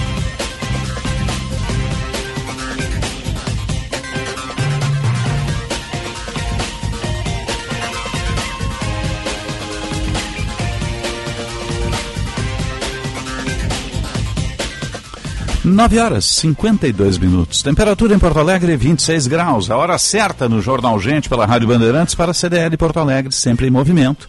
A temperatura 26 graus e subindo com céu claro em Porto Alegre, sempre para a Rede de Saúde Divina Providência. Excelência em soluções completas em saúde e bem-estar. E que Stone, o primeiro híbrido leva a chegar ao país, disponível a pronta entrega lá na Sun Motors, com o comandante Jefferson Fisnall, o Stone que não precisa de tomada. Ele se auto-recarrega e tem o um modo navegar. Isso mesmo. É só chegar lá, deixa o seu carro a combustão e saia de híbrido. O futuro é híbrido e passa pela Kia. 952. Serviço Bandeirantes. Trânsito. Vamos ao melhor caminho. Parceria Band BTN, Juliana Bruni. Internacional e Estrela Bet se juntaram e 5% do valor das apostas no futebol feminino serão revertidos para as gurias coloradas. Aposta nelas. Oi, Osiris, atenção, porque teve mais um acidente agora há pouco, foi na Protásio Alves, isso perto do cruzamento com a rua São Vicente. Foi uma colisão envolvendo carro e moto. Isso no sentido ao centro. A Ipiranga está fluindo melhor, o que pode ser uma opção. E lembrando que daqui a pouquinho mais tem içamento do vão móvel da ponte do Guaíba, então quem puder evitar e seguir pela nova ponte vai fugir da tranqueira. Internacional e Estrela Bet se juntaram e 5% do valor das apostas no futebol feminino serão revertidas para as gurias coloradas. Aposta nelas. Daqui a pouquinho eu tô de volta com mais informações do trânsito. Osíris. Obrigado, Juliana. Retorna daqui a pouquinho atualizando a mobilidade urbana, o trânsito, capital e eixo metropolitano aqui na Bandeirantes. Aqui no Jornal Gente você tem o melhor caminho, o melhor do trânsito. Tem um escândalo aí que está se avizinhando, que é esse das vacinas, né? Puxa, Uhum. é, é, é, três toneladas de vacina vencidas, né? Que ficou do governo passado. Então, é, isso é um absurdo, isso é crime, né? É, o jornal Folha de São Paulo publicou uma matéria eh, mostrando que o Ministério da Saúde deixou de 2021 a 2023 38 milhões 951.640 doses de vacinas contra a Covid em estoque vencerem. Tem que chamar esses ministros. Quase 39 milhões de vacinas venceram de 2021 a 2023. O custo disso, 2 bilhões de reais. Nossa Senhora. Do total, mais de 33 milhões de imunizantes já foram incinerados. Nos Uhum. próximos 90 dias, mais 5 milhões de doses vencem. Outras 15 milhões terão seu prazo de validade expirado em 180 dias. Segundo o Ministério da Saúde, a informação é de que o governo anterior negou à equipe de transição as informações sobre os estoques e a validade das vacinas. Ao assumir a atual gestão, o Ministério da Saúde se deparou com um cenário de 27,1 milhões de doses de vacinas contra a Covid sem tempo hábil para distribuição e uso. Então você tem a vacina, mas elas estão lá no estoque. E você precisa distribuí-las em tempo hábil, ou seja, o tempo de validade de cada uma delas. Então você pode até mandar, mas não necessariamente quando ela chegar no local Vai tá ela vai estar né, no prazo de validade Sim. adequado. Então, das vacinas vencidas, quase 2 milhões venceram em 2021, 10 milhões venceram em 2022 e 27 milhões venceram em 2023. Que horror isso, Isso até gente. dia 28 de fevereiro. Meu Deus do céu. Como é que pode, né? E metade das investigações do Ministério foram engavetadas lá no Ars. Né? É, a Procuradoria-Geral da República achou que não havia não havia indícios indício. suficientes. É, não tinha problema nenhum lá. Né? Isso é. Quem eram os ministros? Primeiro Relativo- foi aquele que saiu, como é que era o nome? O- Antes Isso da diz pandemia. né? respeito- isso diz Isso é respeito Pazuello e Queiroga. Essencialmente de Pazuello e Queiroga. né? Pazuello Até e Queiroga. porque os dois ministros anteriores, né, eh, eles eram É. ministros pró-vacina. Sim, sim, sim. É. Era pra vacina. Isso se deu a partir... Tem um que durou uma semana, né? Um mês. Tem um que durou um mês. O ministro, o primeiro-ministro da saúde do governo Bolsonaro, o Mandetta, ele ficou no cargo durante a pandemia durante 30 dias. 30 dias. né? E depois ele foi dispensado. O Taish também ficou muito pouco tempo. Muito pouco. ficou menos de 60 dias, se não me engano. Eu até a época eu apelidei ele aqui no bastante. O breve. De o breve. O breve, é verdade. E, e curiosamente foi na gestão do Taish que se assinou os contratos de É, vacinação. e caiu o sigilo desse, desse, dessa investigação do Pazuello, que estava com o Exército. Inclusive, o Ministério Público estava puxando de volta essa, essa investigação. Estava pedindo de volta a investigação. né? Então, tem que ir a fundo nisso, porque um prejuízo de 2 bi, 33 milhões de doses vencidas, isso é um crime, crime sanitário. Isso é um absurdo, isso é- não tem cabimento. Por que E- essas doses não foram distribuídas? E eu concordo aqui com o Alexandre de Moraes na interpretação da lei sobre investigação em relação a militares. Militares devem ser julgados pela justiça militar quando cometem militar. quando É. cometem É. ilícitos de natureza militar. Dentro quando do quartel. militares cometem ilícito ou cometem crimes, irregularidades em relação a civis, é a justiça civil. Não, e ele ocupava um cargo civil e não militar. Tem Sim. mais essa. Ele né? ocupava um cargo civil sendo militar da ativa, o que é grave. Que é grave, deveria Ele participou de comício como militar da ativa e não foi punido pelo alto comando. E Porque o deveria. alto comando sabia, hoje já sabe disso. O alto comando sabia que ele ia participar do comício. Né? É, então, é um conjunto tal de irregularidades absurdo. Né? Absurdo. E isso também mostra Uhum. como né, a nossa vacinação, que está inconclusa, diga-se de passagem, ela sofreu as consequências da falta de uma campanha de vacinação. Que só veio a surgir agora, com três anos de atraso. 958, 26 graus a temperatura em Porto Alegre. Você está ligado no Jornal Gente. Informação, análise, projeção dos fatos. Estamos no ar para sim de bancários. Diga sim para quem defende você. Cremer, 70 anos, defendendo o exercício da boa medicina na capital gaúcha e também no interior. Cicobi Crédito Capital, invista com os valores do cooperativismo. Unimed, aqui tem gente, aqui tem vida, aqui tem Unimed. Vamos atualizar o esporte.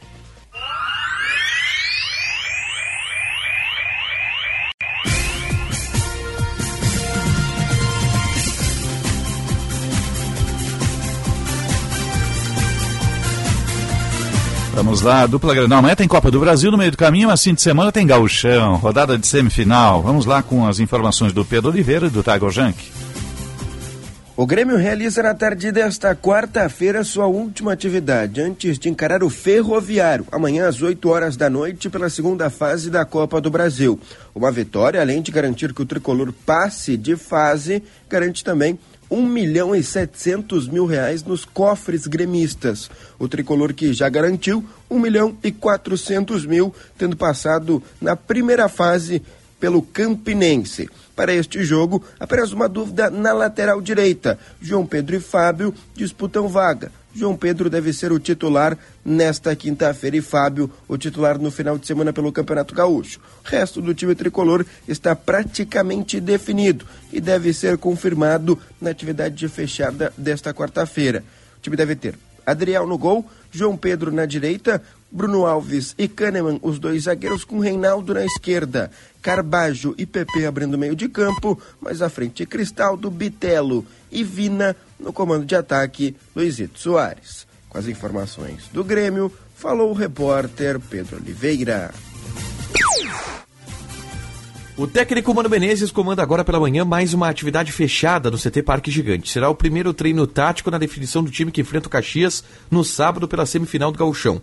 A dúvida está no setor do ataque. Wanderson, Pedro Henrique e Luiz Adriano brigam por duas vagas. Alan Patrick está confirmado, após se recuperar de dores na coxa desfalque mesmo, o Inter terá na segunda partida da semifinal. Isso porque Johnny foi convocado para a seleção norte-americana e, com isso, desfalca o clube no jogo de volta da semifinal no estádio Beira-Rio. No mercado de transferências, o Inter mira suas atenções no meio-campo e tenta avançar com o Al Hilal na tentativa de contratar o volante Cuejar.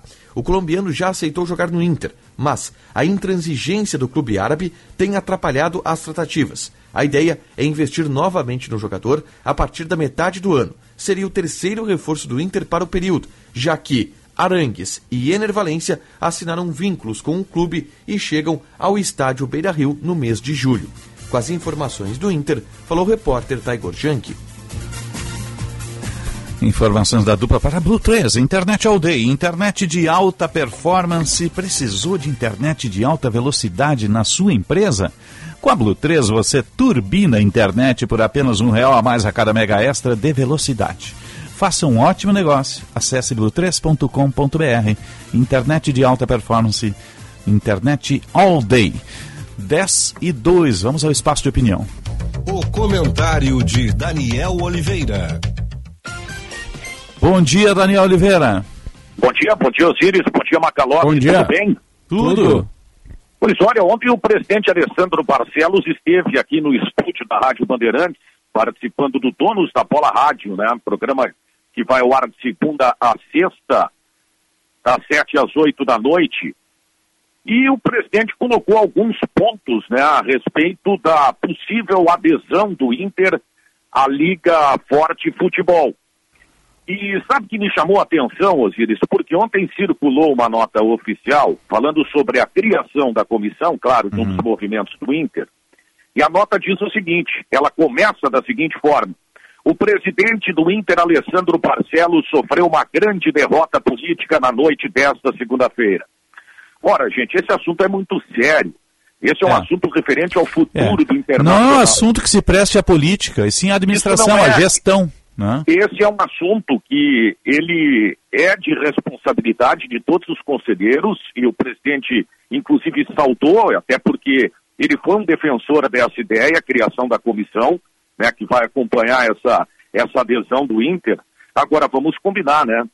É, não é porque é um ano eleitoral no internacional que esse é um assunto que tem que ser tratado com uma bandeira política, né, Osiris? É verdade. É. Internacional é maior do que isso. Muito maior. Tem que olhar com, com um senso de gestão, de futuro, né? Até entendo que o clube, né, conselho. Alcir? É, de clube. O conselho quer ver as, as propostas da Libra, as propostas da outra, né? Tem, que, É, tem- porque quando tu abre uma nota, quando tu abre uma nota oficial dessa forma, eu acho que é válida essa discussão, Osiris, até para saber o que que a Libra tem de pontos positivos, de pontos negativos, o que a própria Liga Forte Futebol pode agregar para o internacional.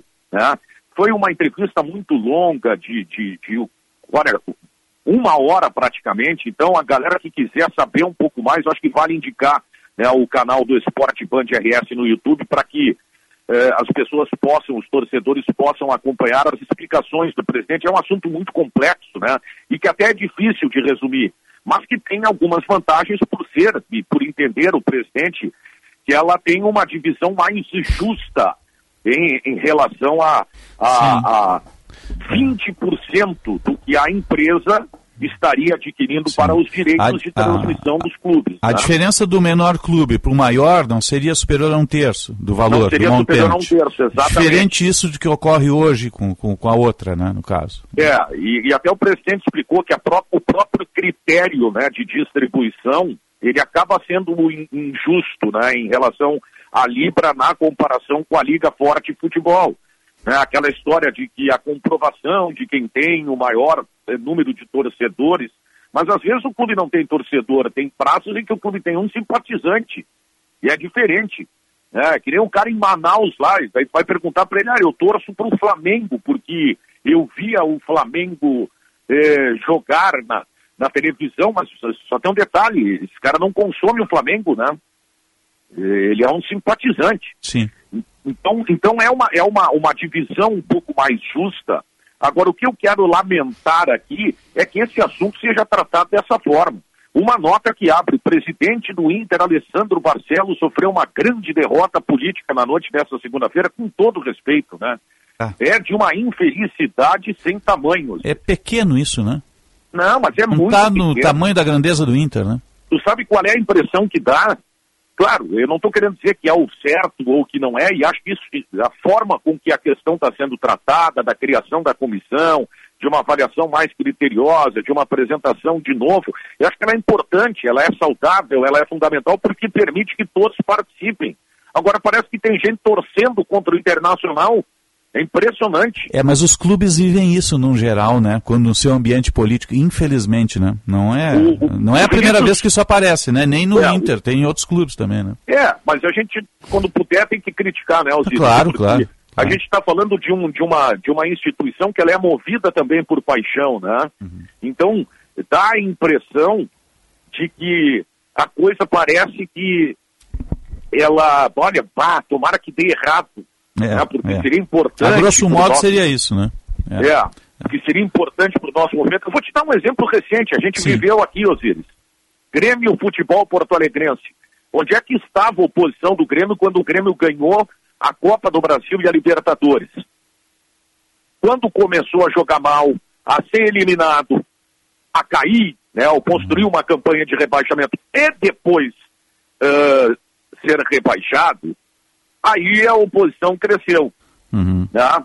É, mas dentro do, do tricolor, se bem me lembro, a posição sempre foi muito pequena, né? Porque o, o Romildo tinha quase com unanimidade, né? É, é, aquela velha frase, né? A unanimidade é burra. Porque sempre foi. Ele é mais vitorioso do que eh, pontualmente derrotado. Não, eu né? concordo plenamente. Eu acho que é muito, acho, acho que há muita injustiça quando se fala apenas do rebaixamento, desconsiderando que foi um presidente que tirou o Grêmio na seca, da seca, da fila, É. quando o Grêmio não ganhava absolutamente nada. né? Então eu me lembro, é o maior presidente da história do Grêmio, aí depois virou um dos piores presidentes da história do Grêmio. Não é assim que a coisa tem que ser tratada. Nem uma coisa, nem outra. Nem outra, claro. Então, isso é, um, é só uma postura que eu considero lamentável e fiz questão de abrir justamente meu comentário sobre isso, porque eu fico imaginando o que passa na cabeça do torcedor. É, já é difícil, Osiris, claro, posso estar falando uma grande bobagem, mas isso também faz parte, né? Tem um lado político do clube. Movimento de oposição em clube de futebol é meio estranho, eu sempre achei muito estranho. Né? Eu não, não, não sei, é uma, é uma palavra que não, ela não, não me cai bem. Né? É, Embora porque eu, fico, que eu o- fico me perguntando, né? Movimento de oposição pressupõe tipo, uma linha ideológica, uma conduta. Não, eu acho até, pode ter um modelo de gestão diferente. né? Claro, Aí isso, tá. isso sim. Mas que, que todos olhem sempre o clube e não quem está Claro. no poder. Porque É. o poder é transitório, o clube fica. Ah, o Inter tem alternância de poder, isso é bem marcado, né? É, o e e a gente sabe como é que a coisa funciona, né? Aí a gestão ganha, vá que um conselheiro fique fora, o que que acontece? Surge mais um movimento político. É verdade. Né? É bem Se isso. reúne com cinco, seis, dez, vamos criar um movimento político, e aí se constitui uma oposição. E antes era o movimento que uma pessoa apoiava, por exemplo, né? Então, acho que os clubes realmente eles perdem Uhum. eh, em cima disso, porque esse assunto ele é muito maior do que qualquer movimentação política dentro do Inter. É verdade. E tem que entender uma coisa, Daniel, acho é, é que, que o modelo de negócio está mudando com o streaming. Não é mais o modelo aquele do cabo lá que negociava os direitos. Não, não. e- Hoje, com a olha, multiplicidade de streaming, o modelo mudou. O presidente. Alessandro falou bem aqui ontem no, no programa com o Meneghetti. Perfeito. Essa, essa tua colocação é importante porque o presidente trouxe um dado ontem, É. não E- em termos de números. Não me espantou até aquele dado. É, eu, assim, ele não apresentou em números, mas ele trouxe algo que está acontecendo e que eu considero muito preocupante, Osiris, Uhum. que é o gráfico né, do, do streaming no comparativo com o gráfico do pay-per-view. E o presidente foi taxativo ao dizer que há uma queda do consumo do pay-per-view, principalmente pela qualidade do produto. Ou seja, os clubes estão perdendo, né, Osiris? É, é. É então isso precisa ser revisto para que a coisa, o produto como um todo, ele melhore. Ele se torne um produto que não concentre renda em dois apenas, né, e três, e esses mesmos fiquem gravitando aí nas conquistas das competições, né? Então, eu acho que é válida essa discussão, essa criação da comissão ela é muito importante. Agora, vamos tratar o assunto com a seriedade que ele merece. né? Claro, claro. Daniel, você volta meio-dia. Isso, meio-dia eu estarei de volta no apito final. A gente vai falar de novo sobre, um pouco mais, né, sobre eh, o Mundial de Clubes que a FIFA eh, determinou algumas mudanças, tem mudança na Copa do Mundo, enfim. O futebol está mudando, Osiris. Tomara É. que mude para melhor, Osiris. Tá certo. Um abraço, estamos te esperando aqui, querido. Um abraço. Valeu, um abraço. Bom Da- programa. Obrigado. Daniel Oliveira falando sempre para a Blue 13, internet aldeia, internet de alta performance. Precisou de velocidade na sua empresa na internet? É fundamental, né? Blue 13, internet aldeia, entre no portal blue3.com.br. Jean Costa está acompanhando os atos fúnebres do ex-ministro uh, Eliseu Padilha, que faleceu ontem aos 77 anos, lá no Piratini. Jean Costa, bom dia. Bom dia, Osiris. Bom dia a todos. Eu sigo por aqui no Palácio Piratini, na aula esquerda do Palácio. Isso porque eu, tanto eu quanto o repórter cinematográfico Cláudio Pato, colega Eduardo Carvalho e os demais da imprensa, estamos em um espaço que foi delimitado para a imprensa, né, fazer o monitoramento eh, do ato em homenagem ao ex-ministro Eliseu Padilha, aqui no Palácio Piratini. Ele que está sendo velado nesse instante no Salão Negrinho do Pastoreio. É um espaço reservado apenas para familiares, amigos e também colegas de vida pública. Né? Por aqui, familiares chegaram há cerca de 10 minutos. A esposa Simone Camargo sendo consolada por dois dos filhos do ex-ministro que acabaram chegando com ela por último. Né? Cabe ressaltar que os três, três dos filhos de Eliseu Padilha acabaram chegando em um primeiro momento para dar alguns toques dos preparativos finais aqui, juntamente com as equipes do Palácio Piratini que prontamente fizeram é, aqui a instalação das eh, de todas as questões e também, claro, colocaram à disposição aqui eh, as flores né, em homenagem ao ex-ministro falecido vítima de um câncer aos 77 anos de, de idade, descoberto inclusive em estágio avançado. Entre as autoridades, Osiris, há pouco estava presente por aqui a ex-senadora Ana Amélia Lemos, fez uma rápida passagem, prestando uma última homenagem ao colega de vida pública. Também está presente, está presente nesse instante por aqui o secretário de Desenvolvimento Econômico, Hermani Polo, e algumas outras autoridades também estiveram presentes mais cedo. O caso do secretário de, da- de Direitos Humanos, Matheus Veste, fez uma rápida passagem por aqui, ficou cerca de dois, três minutos, conversou com alguns familiares, prestou condolências e acabou se retirando, mas o ato é marcado especialmente pela presença de amigos, né, tanto dos filhos quanto também do próprio ex-ministro Eliseu Padilha por aqui. Outras autoridades devem chegar aqui ao Palácio dentro de alguns instantes. O ex-ministro do governo Temer, Carlos Marum, informou há pouco que já está em Porto Alegre, acompanhado do governador Helder Barbalho e também do presidente, ex-presidente da República, Michel Temer. Temer que acabou escolhendo Padilha como ministro-chefe da Casa Civil em um primeiro momento também. Inclusive, acabou de chegar aqui agora o ex-prefeito de Porto Alegre, José Fortunato, está presente aqui agora cumprimentando alguns dos familiares de Eliseu Padilha e está se dirigindo nesse momento pelo lado direito, lembrando que autoridades, familiares e amigos do ex-ministro estão entrando pelo lado direito e também pela porta né, que dá acesso ao gabinete do governador Eduardo Leite, né, o acesso que acabou sendo distribuído por aqui, é, justamente para impedir qualquer tipo de manifestação um pouco mais intensificada por parte do público, né, lembrando que o velório do ex-ministro é aberto ao público aqui, portanto, é um espaço delimitado para a imprensa, um espaço reservado exclusivamente para familiares, é, agentes da vida pública e também amigos do ex-ministro, e também há um espaço aqui um pouco menor também para para pessoas para as pessoas virem se despedir do ex-ministro, né? Cabe ressaltar. Então, portanto, por aqui algumas autoridades ainda vão chegando, outras estão em deslocamento aqui para o Palácio Piratini, justamente para prestar essa última homenagem ao ex-ministro. Né? Lembrando que após o velório, que começou às 10 da manhã e seguirá até às 5 horas da tarde, é, Eliseu Padilha será cremado em um ato reservado especificamente para a família e não para amigos, mais como havia sido trazida a informação em um primeiro momento. Né? A família acabou optando por fazer essa última, esse último ato de despedida de Eliseu Padilha reservadamente. Portanto, não mais apenas para, para amigos e familiares, só agora para familiares de ato após aqui é, a última despedida no Palácio Piratini. Eu sigo acompanhando por aqui, daqui a pouquinho mais eu volto, quem sabe com a fala de alguma das autoridades estarão, ou que estão, ou que estarão presentes aqui no Palácio Piratini para prestar essa última homenagem ao falecido ministro Eliseu Padilha. Tá certo. Obrigado, Gias. Não vai marcar 10 e 15 Você está ligado no Jornal Gente. Jornal Gente. Tabacaria Paromas, mais de 20 anos de tradição, atendimento personalizado. Demais Paromas ao seu estilo. A sua tabacaria em Porto Alegre, Avenida Farrapos 286. Teleentrega Whats 99558 6540. Atenção! Foi aprovada a lei do superendividamento. Pare de pagar juros abusivos ou correr risco de busca e apreensão. Aloro Negócios. São 10 anos de mercado. Mais de 12 mil contratos solucionados. Chame agora. Fone Whats 519-9945-2106 e diga o código BAND e ganhe uma super condição. Para sua empresa alcançar resultados ainda melhores, é necessário buscar alternativas, reinventar e movimentar o seu negócio. Nós, da CDL Porto Alegre, somos a sua parceira para essa jornada de novas oportunidades. Estimulamos relações, movimentamos informações, geramos dados e oferecemos soluções para transformar nossas associadas. Acesse nosso site cdlpoa.com.br e saiba como gerar mais resultados. CDL Porto Alegre, sempre em movimento. Quem trabalha no agronegócio é sempre um otimista. Sabe como encarar os desafios porque pensa sempre positivo. A Estara está ao lado desse agricultor que busca resultados positivos, que sabe que a tecnologia faz toda a diferença para produzir mais e com sustentabilidade, que acredita na força da parceria e faz o Brasil ser mais positivo positivo é fazer com a Stara.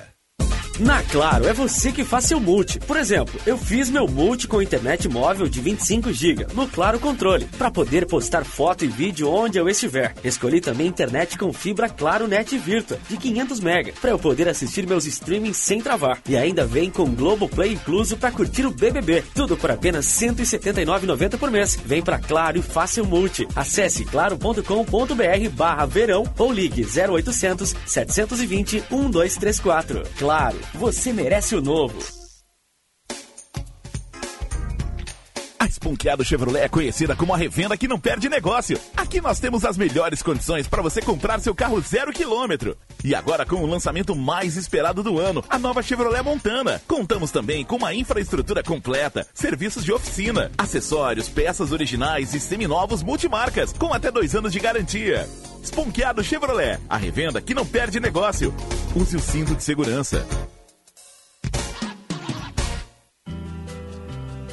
Sempre pensando na comodidade e conforto dos associados e clientes, o Plano Ângelos não para de crescer. Além dos benefícios e assistências em vida para toda a sua família, inauguramos mais uma loja na Restinga. Ambientes amplos e modernos esperam por você. Venha tomar um café conosco, fazer sua teleconsulta e conhecer as vantagens do Plano Ângelos. Na Nilo Rolf, em frente à Salute.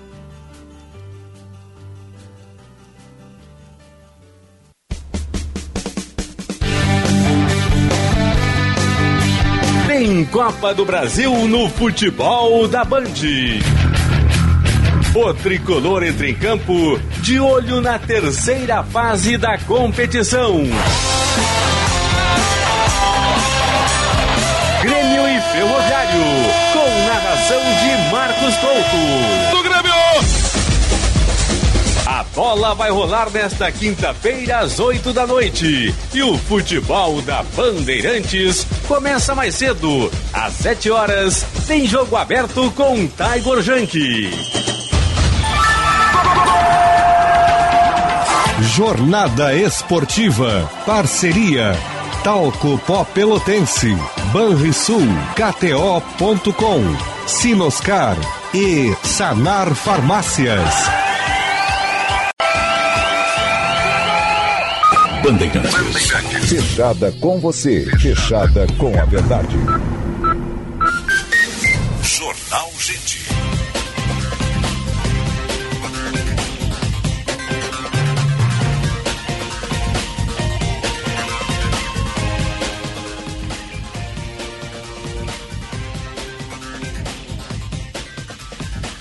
10 horas, 18 minutos. Temperatura em Porto Alegre, 27 graus. Agora sol e nuvens na capital dos gaúchos. Você está ligado no Jornal Gente. Informação, análise, projeção dos fatos. Pela Rádio Bandeirantes, em FM 94,9, aplicativo Bandeados, live no YouTube, canal Band RS. Vamos atualizar o trânsito. Serviço Bandeirantes. Trânsito. Vamos ao melhor caminho, Juliana Bruni.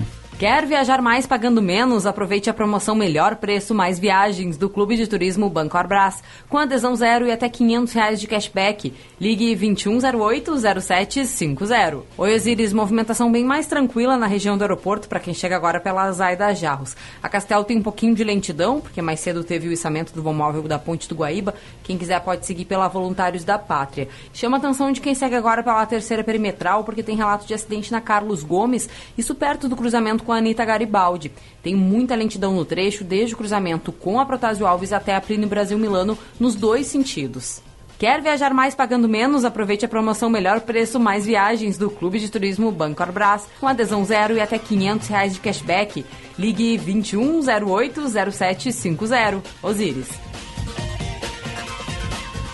Obrigado, Juliana. Vamos cruzar o país. Né? Nós tivemos esses ataques lá no Rio Grande do Norte. Essa foi a segunda noite com violência. Quatro municípios, as facções atacando, queimando ônibus e, e tiroteios. A gente vai fazer contato com a Band News Manaíra, que está conosco, o colega Leandro Oliveira. Leandro. Olá, bom dia, bom dia Marins. O Rio Grande do Norte entra no segundo dia de violência, com ataques em Natal e em pelo menos outras quatro cidades. Por conta disso, a capital e Mossoró, no interior, suspenderam a coleta de lixo e fecharam unidades de saúde e de educação. Foram mantidos apenas os serviços de urgência, como UPAs e maternidades. Em Mossoró, o transporte coletivo não está funcionando. Cerca de 200 agentes da Força Nacional de Segurança desembarcaram na madrugada desta quarta-feira no Rio Grande do Norte com a missão de conter a nova onda de violência no estado. As ações criminosas envolveram tiros e incêndios em prédios públicos, comércios e veículos. E aqui em João Pessoa morreu um dos responsáveis pelos ataques no estado Potiguar. Isso aconteceu após confronto com a polícia. Segundo o delegado João Paulo Amazonas, o suspeito José Wilson da Silva Filho, de 29 anos, é considerado um dos cabeças do sindicato do crime e estava escondido na capital paraibana. Ele estava foragido e tinha mandado de prisão em aberto. José Wilson reagiu à abordagem policial atirando, daí os policiais revidaram e atingiram o suspeito que foi levado ao hospital de emergência e trauma de João Pessoa, mas não resistiu aos ferimentos e morreu hoje de manhã. Com ele foi apreendido uma pistola e um veículo, além de telefones celulares. Por conta dos ataques no Rio Grande do Norte, a divisa entre o estado Potiguar e a Paraíba foi reforçada. Obrigado, Leandro Oliveira. É uma situação né, complicada. Imagina a população isso tudo. Mas agora tem lá a Força Nacional de Segurança para reforçar o enfrentamento. Só né? que não é adequado que a Força Nacional fique sendo mobilizada, né? É. É, não, Isso óbvio, denota ninguém- a falta de controle das forças locais, né? É, mas é, depende do tipo de operação que fazem lá, né? Tem tudo isso. A, a Força Nacional é altamente adestrada. É para isso, né? Claro. É pra, é pra vamos lembrar, a momentos. Força Nacional, qual é a composição da Força Nacional? Ela não é uma instituição que tem um efetivo próprio. Ela é montada a partir de efetivos de vários estados, Uhum. de vários tipos de polícias. E daí você tem a composição da tal Força Nacional. E são enviados, designados para reforçar a segurança em locais que se encontram, como é o caso do Rio Grande do Norte, em crise de segurança pública. Sim. Quando a Força Nacional não consegue restabelecer a lei e a ordem, aí se especula a utilização do Exército, que é importante ressaltar. Não tem essa atribuição. As pessoas gostam de né, clamar pela intervenção militar a qualquer tempo. Inclusive para efeitos de segurança. Ah, bota os milicos na rua que os bandidos É, se não escondem. funciona bem assim. Militares Não. não, fazem serviço Não. de polícia. Não são treinados para isso. Militares são treinados para a guerra. É. A utilização deles é para o campo de batalha. É. Não para fazer policiamento ostensivo, investigação. Isso são prerrogativas de outras instituições de segurança. É, outro destaque de hoje é o imposto de renda, que está começando. tá? tem uma coletiva daqui a pouco lá na Receita Federal em Brasília também. né? A gente vai estar acompanhando, mas vamos tentar analisar o que está mudando. Já estamos em linha com o diretor operacional da Fortus Group, contador Evanir Aguiar dos Santos. Diretor, um bom dia, obrigado pela atenção, Bandeirantes. Bom dia, Osiris, Guilherme, todos os ouvintes. Uma satisfação para nós da Forte estarmos aí contribuindo com quase 40 milhões de contribuintes que a Receita Federal espera que este ano façam as suas declarações. Né? Satisfação é nossa, obrigado pela presença. O que, que muda literalmente nesse processo? Né? O programa já está lá né, no, no, no, no, site da Receita para ser baixado. Hoje você pode fazer até no celular, se bem me lembro, né? mas especificamente o que, que tá, qual é a virada de página nessa versão 2023, base 22?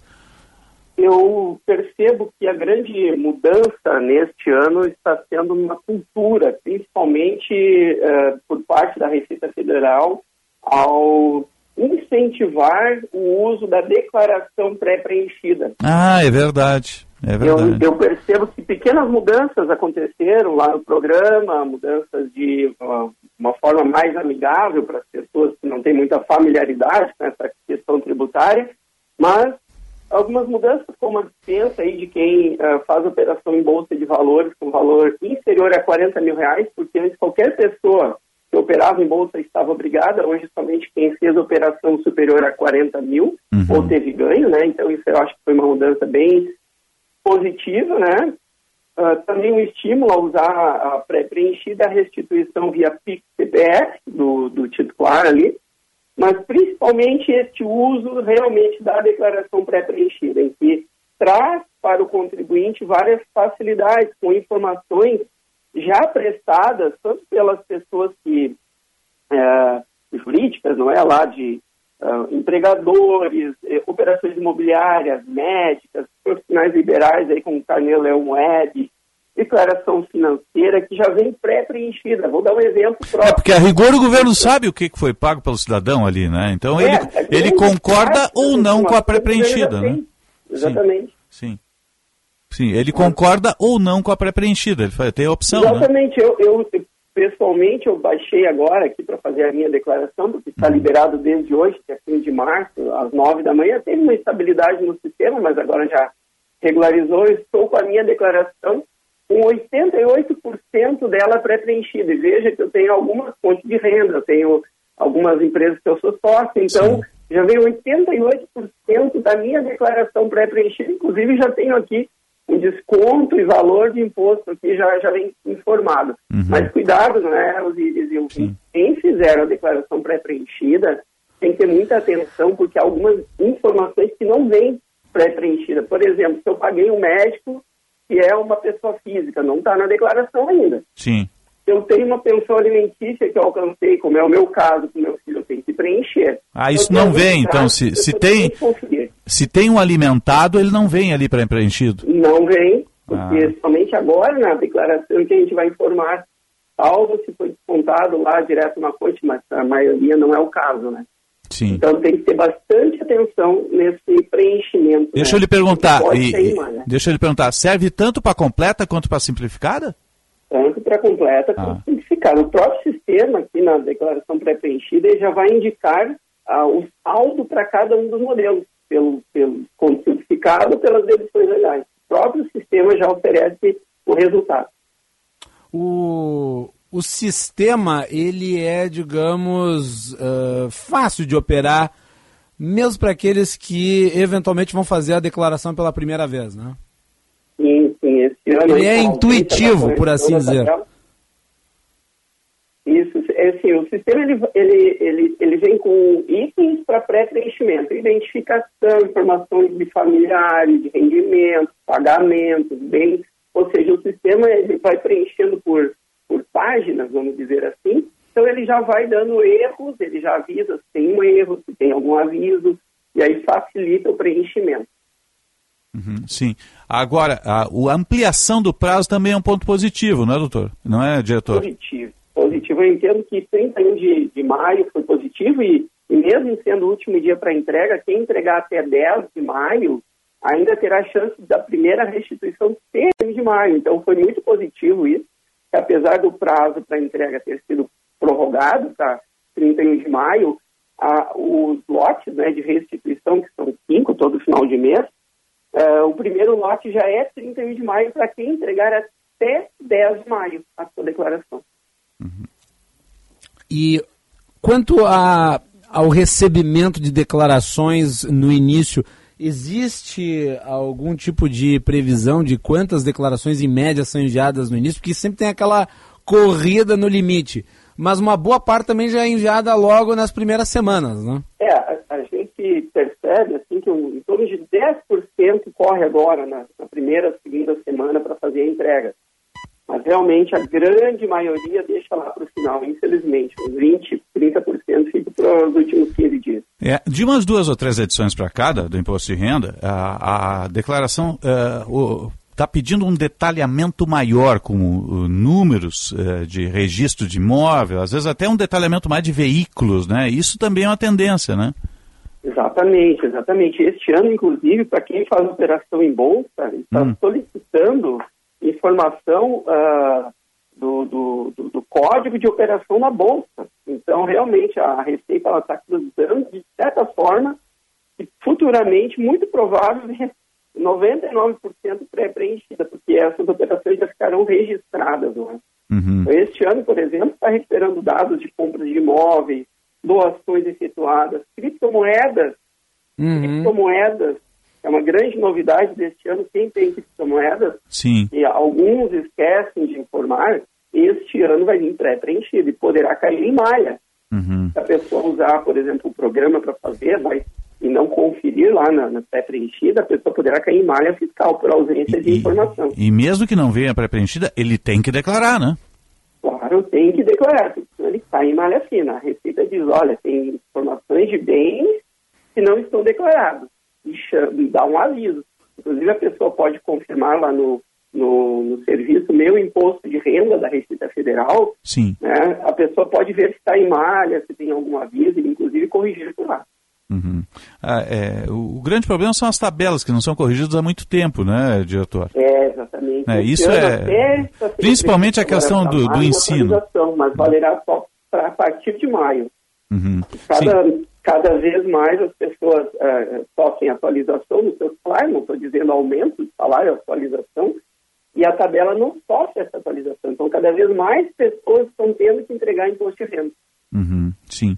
O, o, quais são as formas hoje? É, é fazer no, no, computador ou no celular, né? É, porque papel Mas, não existe é, mais há muito tempo, né? Ou, ou, ou, diretamente no serviço, né, em qualquer computador, mas é, pode baixar o programa no computador e ter ali a sua declaração. Uhum. Mas também pode acessar a página da Receita Federal no ECAC, Uhum. E lá dentro, através do, do, de uma senha do gov.br, nível prata ou ouro, né? Sim. A pessoa terá acesso a um serviço chamado Meu Imposto de Renda. Sim. Tem todos os dados de declarações, tem essas informações pré-preenchidas e também tem um aplicativo. Até eu estou agora tentando atualizar o meu, mas tem uma mensagem que estamos em manutenção. Sim. Voltaremos em breve você poderá fazer a sua declaração em RPF 2023. Uhum. Pode fazer pelo aplicativo também. Agora, sempre acontece, uh, uh, eles lançam o, o, aplicativo de declaração do imposto de renda e daqui a umas duas, três semanas lançam outro corrigindo o bug, né?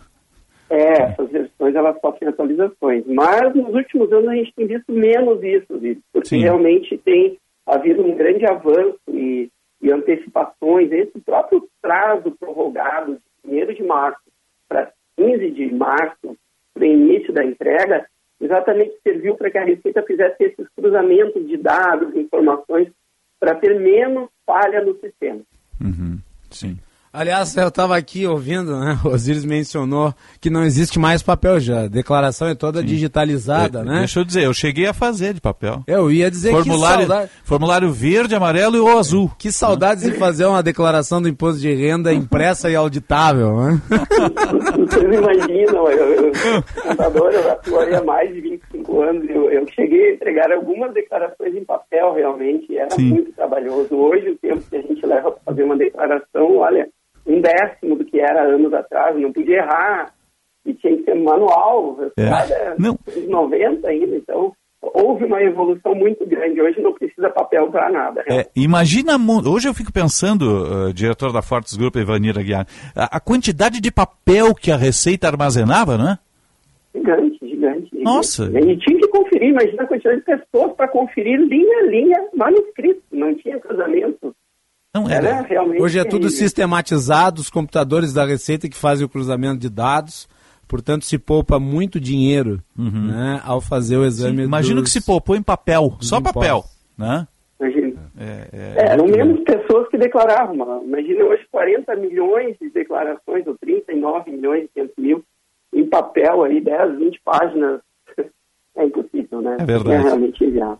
Diretor da Fortes Group, Evanir Aguiar dos Santos, obrigado pela análise aqui no nosso Jornal Gente. Até um próximo contato, vamos conversando e uma boa semana.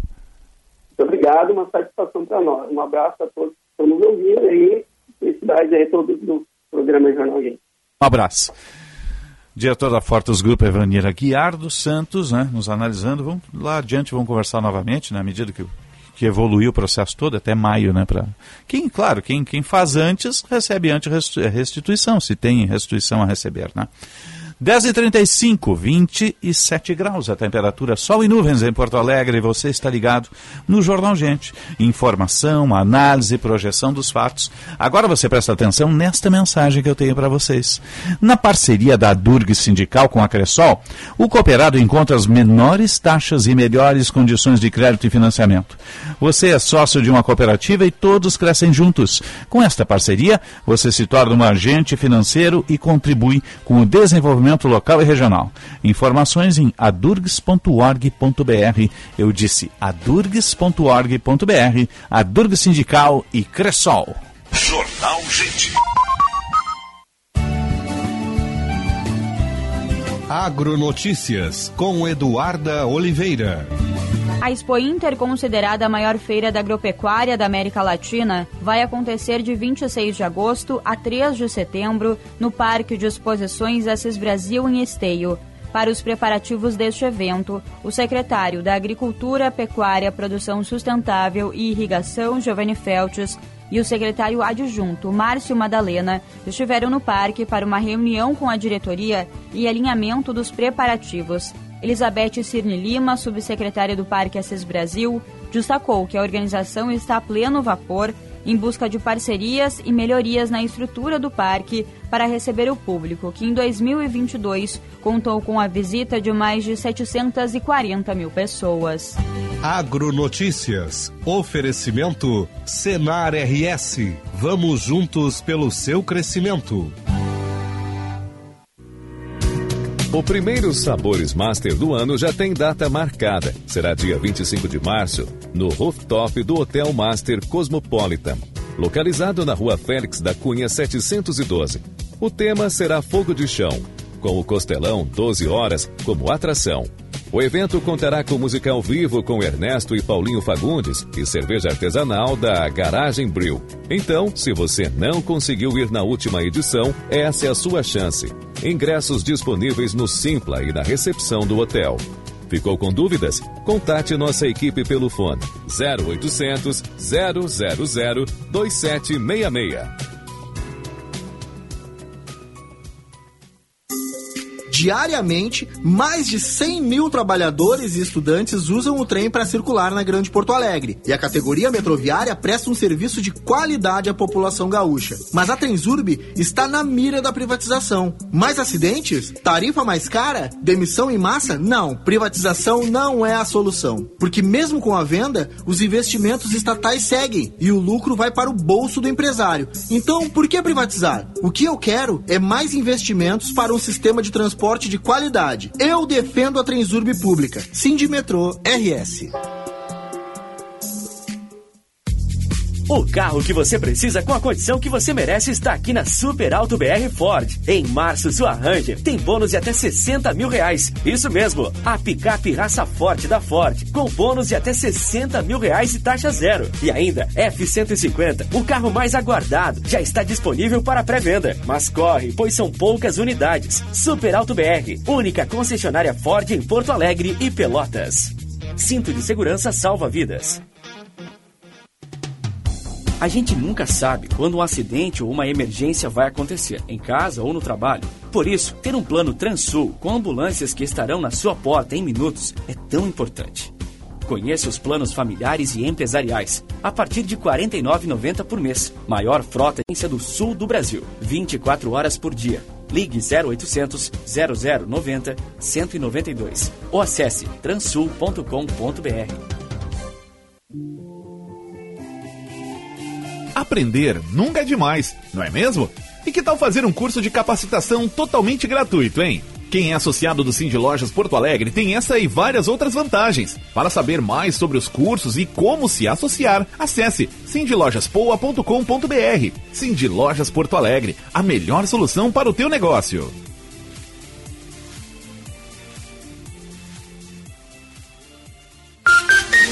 Jornal Gente.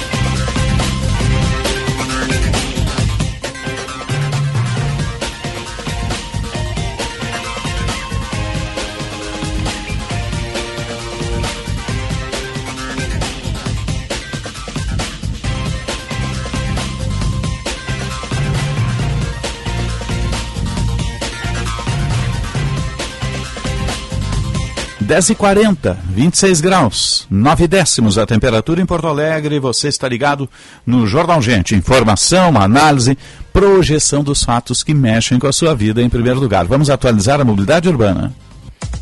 Serviço Bandeirantes. Trânsito. O trânsito na capital e eixo metropolitano. Juliana Bruni. Educação para desenvolver o país. A agenda da educação impulsiona a economia, gera empregos, cultura, ciência e tecnologia. Uma mensagem à Durgues Sindical.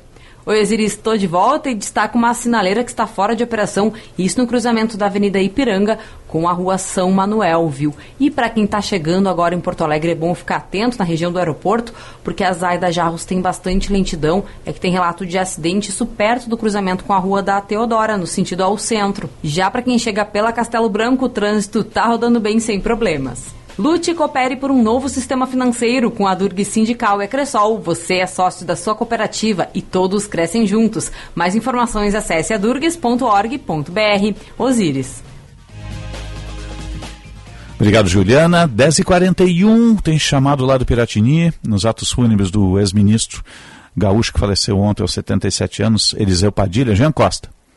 Osiris, o ex-presidente da República, Michel Temer, acaba de chegar aqui ao Palácio Piratini. Nesse momento, para falar diretamente do. Ele está acompanhando aqui os últimos atos em homenagem ao ex-ministro Eliseu Padilha, que foi seu ministro durante a Casa Civil, durante sua gestão. Ele que está acompanhado do vice-governador do estado do Rio Grande do Sul, Gabriel Souza, também do ex-ministro da Infraestrutura, Carlos Maron, e outras autoridades, entre elas o presidente da Assembleia Legislativa, Vilmar Zanquini, o ex-governador aqui do Rio Grande do Sul, Germano Rigoto. É, o presidente Michel Temer, nesse momento, abraça aqui a, a viúva de Elisa Padilha, Simone Camargo, sendo consolada pelo ex-presidente nesse instante. Conversa com ela aqui, ao lado do vice-governador Gabriel Souza. Ela que, nesse momento, recebe um abraço do então vice-governador. Michel Temer visivelmente abalado com a perda do companheiro de partido e amigo há quase 30 anos por aqui. Abraçou agora há pouco um dos filhos de Eliseu Padilha, prestando algumas homenagens também aqui ao corpo de secretariado do governo Eduardo Leite também presente, entre eles o Giovanni Feltz, secretário da Agricultura, Beto Fantinel, secretário da Assistência Social, também o chefe, o secretário-chefe da Casa Civil, Arthur Lemos, presente. Agora vejo aqui o deputado estadual Carlos Burgo, também do MDB, entre outras lideranças da sigla que estiveram presentes aqui agora há pouco também, outros representantes de, dos demais partidos também, entre eles o ex-prefeito de Porto Alegre, José Portonati, que falou rapidamente com a imprensa, destacando o perfil democrático de Padilha e também é, o exemplo, né, sempre estando aberto ao diálogo com qualquer eixo político para apresentar inúmeras propostas e também avaliar todos os projetos. A gente acompanha nesse instante uma rápida fala do ex-prefeito de Porto Alegre, José Fortunati, sobre a sua relação com Eliseu Padilha. Vamos ouvir. Sempre muito positivo, porque uma coisa que sempre me chamou a atenção no Eliseu é que ele era um cara aberto. Tinha posições, posições firmes, aliás, ele era muito bem posicionado politicamente, mas nunca deixou de dialogar com forças que eram antagônicas, muitas vezes, do ponto de vista político. E eu já estive num campo completamente antagônico do Eliseu, depois me aproximei. E nunca deixamos de dialogar, de conversar, e com isso criamos uma relação muito, muito positiva. Bom. 10h43, Jean Costa no Piratini. Jean? Osíris, eu sigo por aqui acompanhando, o governador para Helder Barbalho. É, a gente está com um corte. Depois... Carlos Marum acabou se de, deslocando uhum. aqui ao Palácio Piratini. Nesse momento, é, dentro aqui do, do Salão Negrinho do Pastoreio, conversando né, com os filhos de Eliseu Padilha, é, pegando, pegando também aqui algumas palavras em relação é, à sua relação com o ex-ministro como um todo. Nesse momento, o ex-presidente da República, Michel Temer, que vai em direção a mais um dos filhos de Elisa Padilha, acaba é, Uhum. cumprimentando por aqui, deixando o pesar. É, lembrando que são seis, é, são seis filhos, cinco netos, também um irmão, além da viúva Simone Camargo, que Eliseu Padilha acaba deixando. Né? Ele que faleceu aos 77 anos, vítima de um câncer no estômago descoberto já em estágio avançado. Osiris. Tá certo. Obrigado, Gia, lá no Palácio Piratini. Atos fúnebres do, do ex-ministro Eliseu Padilha, deputado federal também, vários, vários mandatos.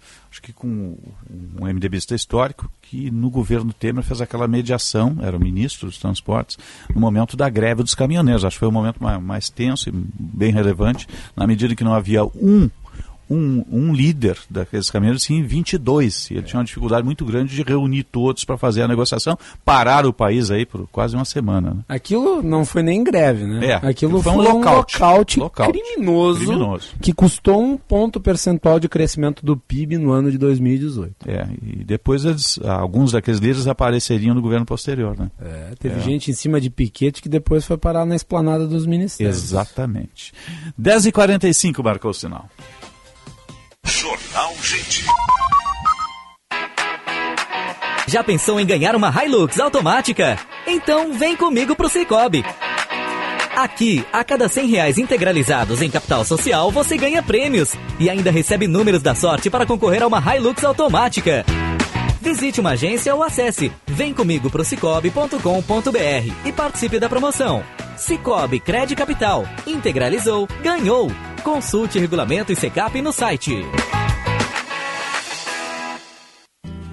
Entre os muitos benefícios de quem tem o Plano Ângelos e pensando na comodidade do associado, a Ângelos expandiu e o associado dispõe de cinco lojas para tirar suas dúvidas. Em Porto Alegre, na Oscar Pereira 225 e Siqueira Campos 1204. Em Canoas, no subsolo da Galeria Center, loja 12. Em Alvorada, na Presidente Vargas 1954 e agora na Restinga, na Nilo Wolf, em frente à Salute. Plano Ângelos, o mais completo plano familiar. Você já tem o seu? Na garagem de ofertas Chevrolet você aproveita. Kits instalados com mão de obra inclusa para Onix e Prisma 2013 a 2018. Kit pastilha e fluido de freios dianteiros. Três vezes de 78 reais. Kit embreagem. Três vezes de 426 reais. E ainda, oxi sanitização por três vezes de 33 reais. Acesse chevrolet.com.br. Busque por ofertas de serviços e aproveite. No trânsito escolha a vida. A Unimed valoriza o cuidado das mulheres com tudo o que importa: seus sonhos, suas carreiras, suas famílias, seu tempo. Elas merecem um cuidado tão completo, humano e tão próximo quanto o seu. Por isso, estamos ao seu lado com planos completos, soluções em saúde e espaços dedicados exclusivamente à mulher. Ligue 3316-5000 e saiba mais. Aqui tem cuidado, aqui tem vida, aqui tem Unimed. XY8. Sua formulação vem da região amazônica, onde os ribeirinhos indígenas o consomem e o consideram como fortificante energético natural. XY8. Aqui o homem inteligente se diverte. Nas melhores farmácias e drogarias de sua cidade. Educar é um ato de amor. Ouça o que diz Suzy, mãe atendida pela LBV. É isso que a LBV ensina para meus filhos: ter educação e amor com os próximos. Quem ama e cuida, sonha e realiza junto. Eu me sinto muito feliz que meus filhos estão na LBV, estão sendo bem tratados, bem alimentados. Garanta um futuro melhor no presente. Quando a LBV ligar, diga sim. Saiba mais em lbv.org. Apoio Rádio Bandeirantes. Para sua empresa alcançar resultados ainda melhores, é necessário buscar alternativas, reinventar e movimentar o seu negócio. Nós, da CDL Porto Alegre, somos a sua parceira para essa jornada de novas oportunidades. Estimulamos relações, movimentamos informações, geramos dados e oferecemos soluções para transformar nossas associadas. Acesse nosso site cdlpoa.com.br e saiba como gerar mais resultados. CDL Porto Alegre, sempre em movimento. Jornal Gente.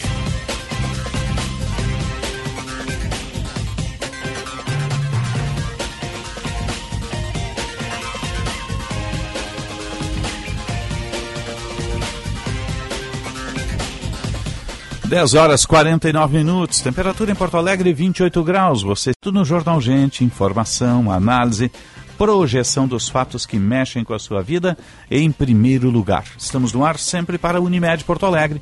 Aqui tem gente, aqui tem vida, aqui tem Unimed. Cicobi Crédito Capital, investando com os valores do cooperativismo. Cremer, 70 anos, defendendo o exercício da boa medicina na capital gaúcha e também no interior. E Sim de Bancários, diga sim para quem defende você. Sim de Bancários. Vamos fazer o destaque de economia, senhor? Olha, Macalossi? o Credit Suisse está com uma baixa de 30% nas suas ações nessa quarta-feira. Está derretendo? Está derretendo. Renovando mínimas históricas depois que o seu maior investidor afirmou que não poderia fornecer ao Banco Suíço mais assistência financeira por questões regulatórias. Eu já achei Abre que ele aspas. tinha alguma participação no SVB até. É, abre aspas, não podemos porque iremos acima de 10%. É uma questão regulatória, fecha aspas, disse o presidente do Conselho de Administração do Saudi Na- National Bank, Aman Al-Kudairi, nesta quarta-feira. É saudita. As ações do Crédito Suíço eram negociadas a 1,60 francos suíço, em queda de 28,44 por volta de 9 horas e 45 horário de Brasília, vindas de uma sequência de perdas. No, no pior momento chegaram a 1,57 francos suíço. O Banco Saudita adquiriu uma fatia de quase 10% no ano passado, depois de participar do aumento de capital do Crédito Suisse e se comprometeu a investir até 1,5 bilhão de francos suíços na instituição. O tombo das ações do Crédito Suisse pressionava os mercados de ações de forma geral, uma vez que reacende parte do nervosismo entre os investidores sobre a resiliência do sistema bancário global após o colapso do banco norte-americano Silicon Valley Bank no final de semana. Então são só para aqui deixar bem claro, tá? Isto relativo ao Credit Suisse não tem uma ligação direta com o Silicon Valley Bank. Sim. Mas os dois fatos se dão ao mesmo tempo. Então você tem uma notícia negativa vindo do sistema bancário europeu e a outra notícia negativa vindo do sistema bancário americano. E nós estamos a falar É, e daí das você combina duas áreas mais importantes do mercado global Combina bancário. duas notícias negativas nesses sistemas, né? A gente pode ter um efeito ali adiante, né?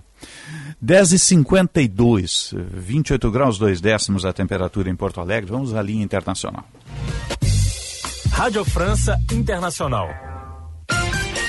Unindo as redações da Band em Porto Alegre com Rádio França Internacional em Paris. Bom dia, Paloma Varon.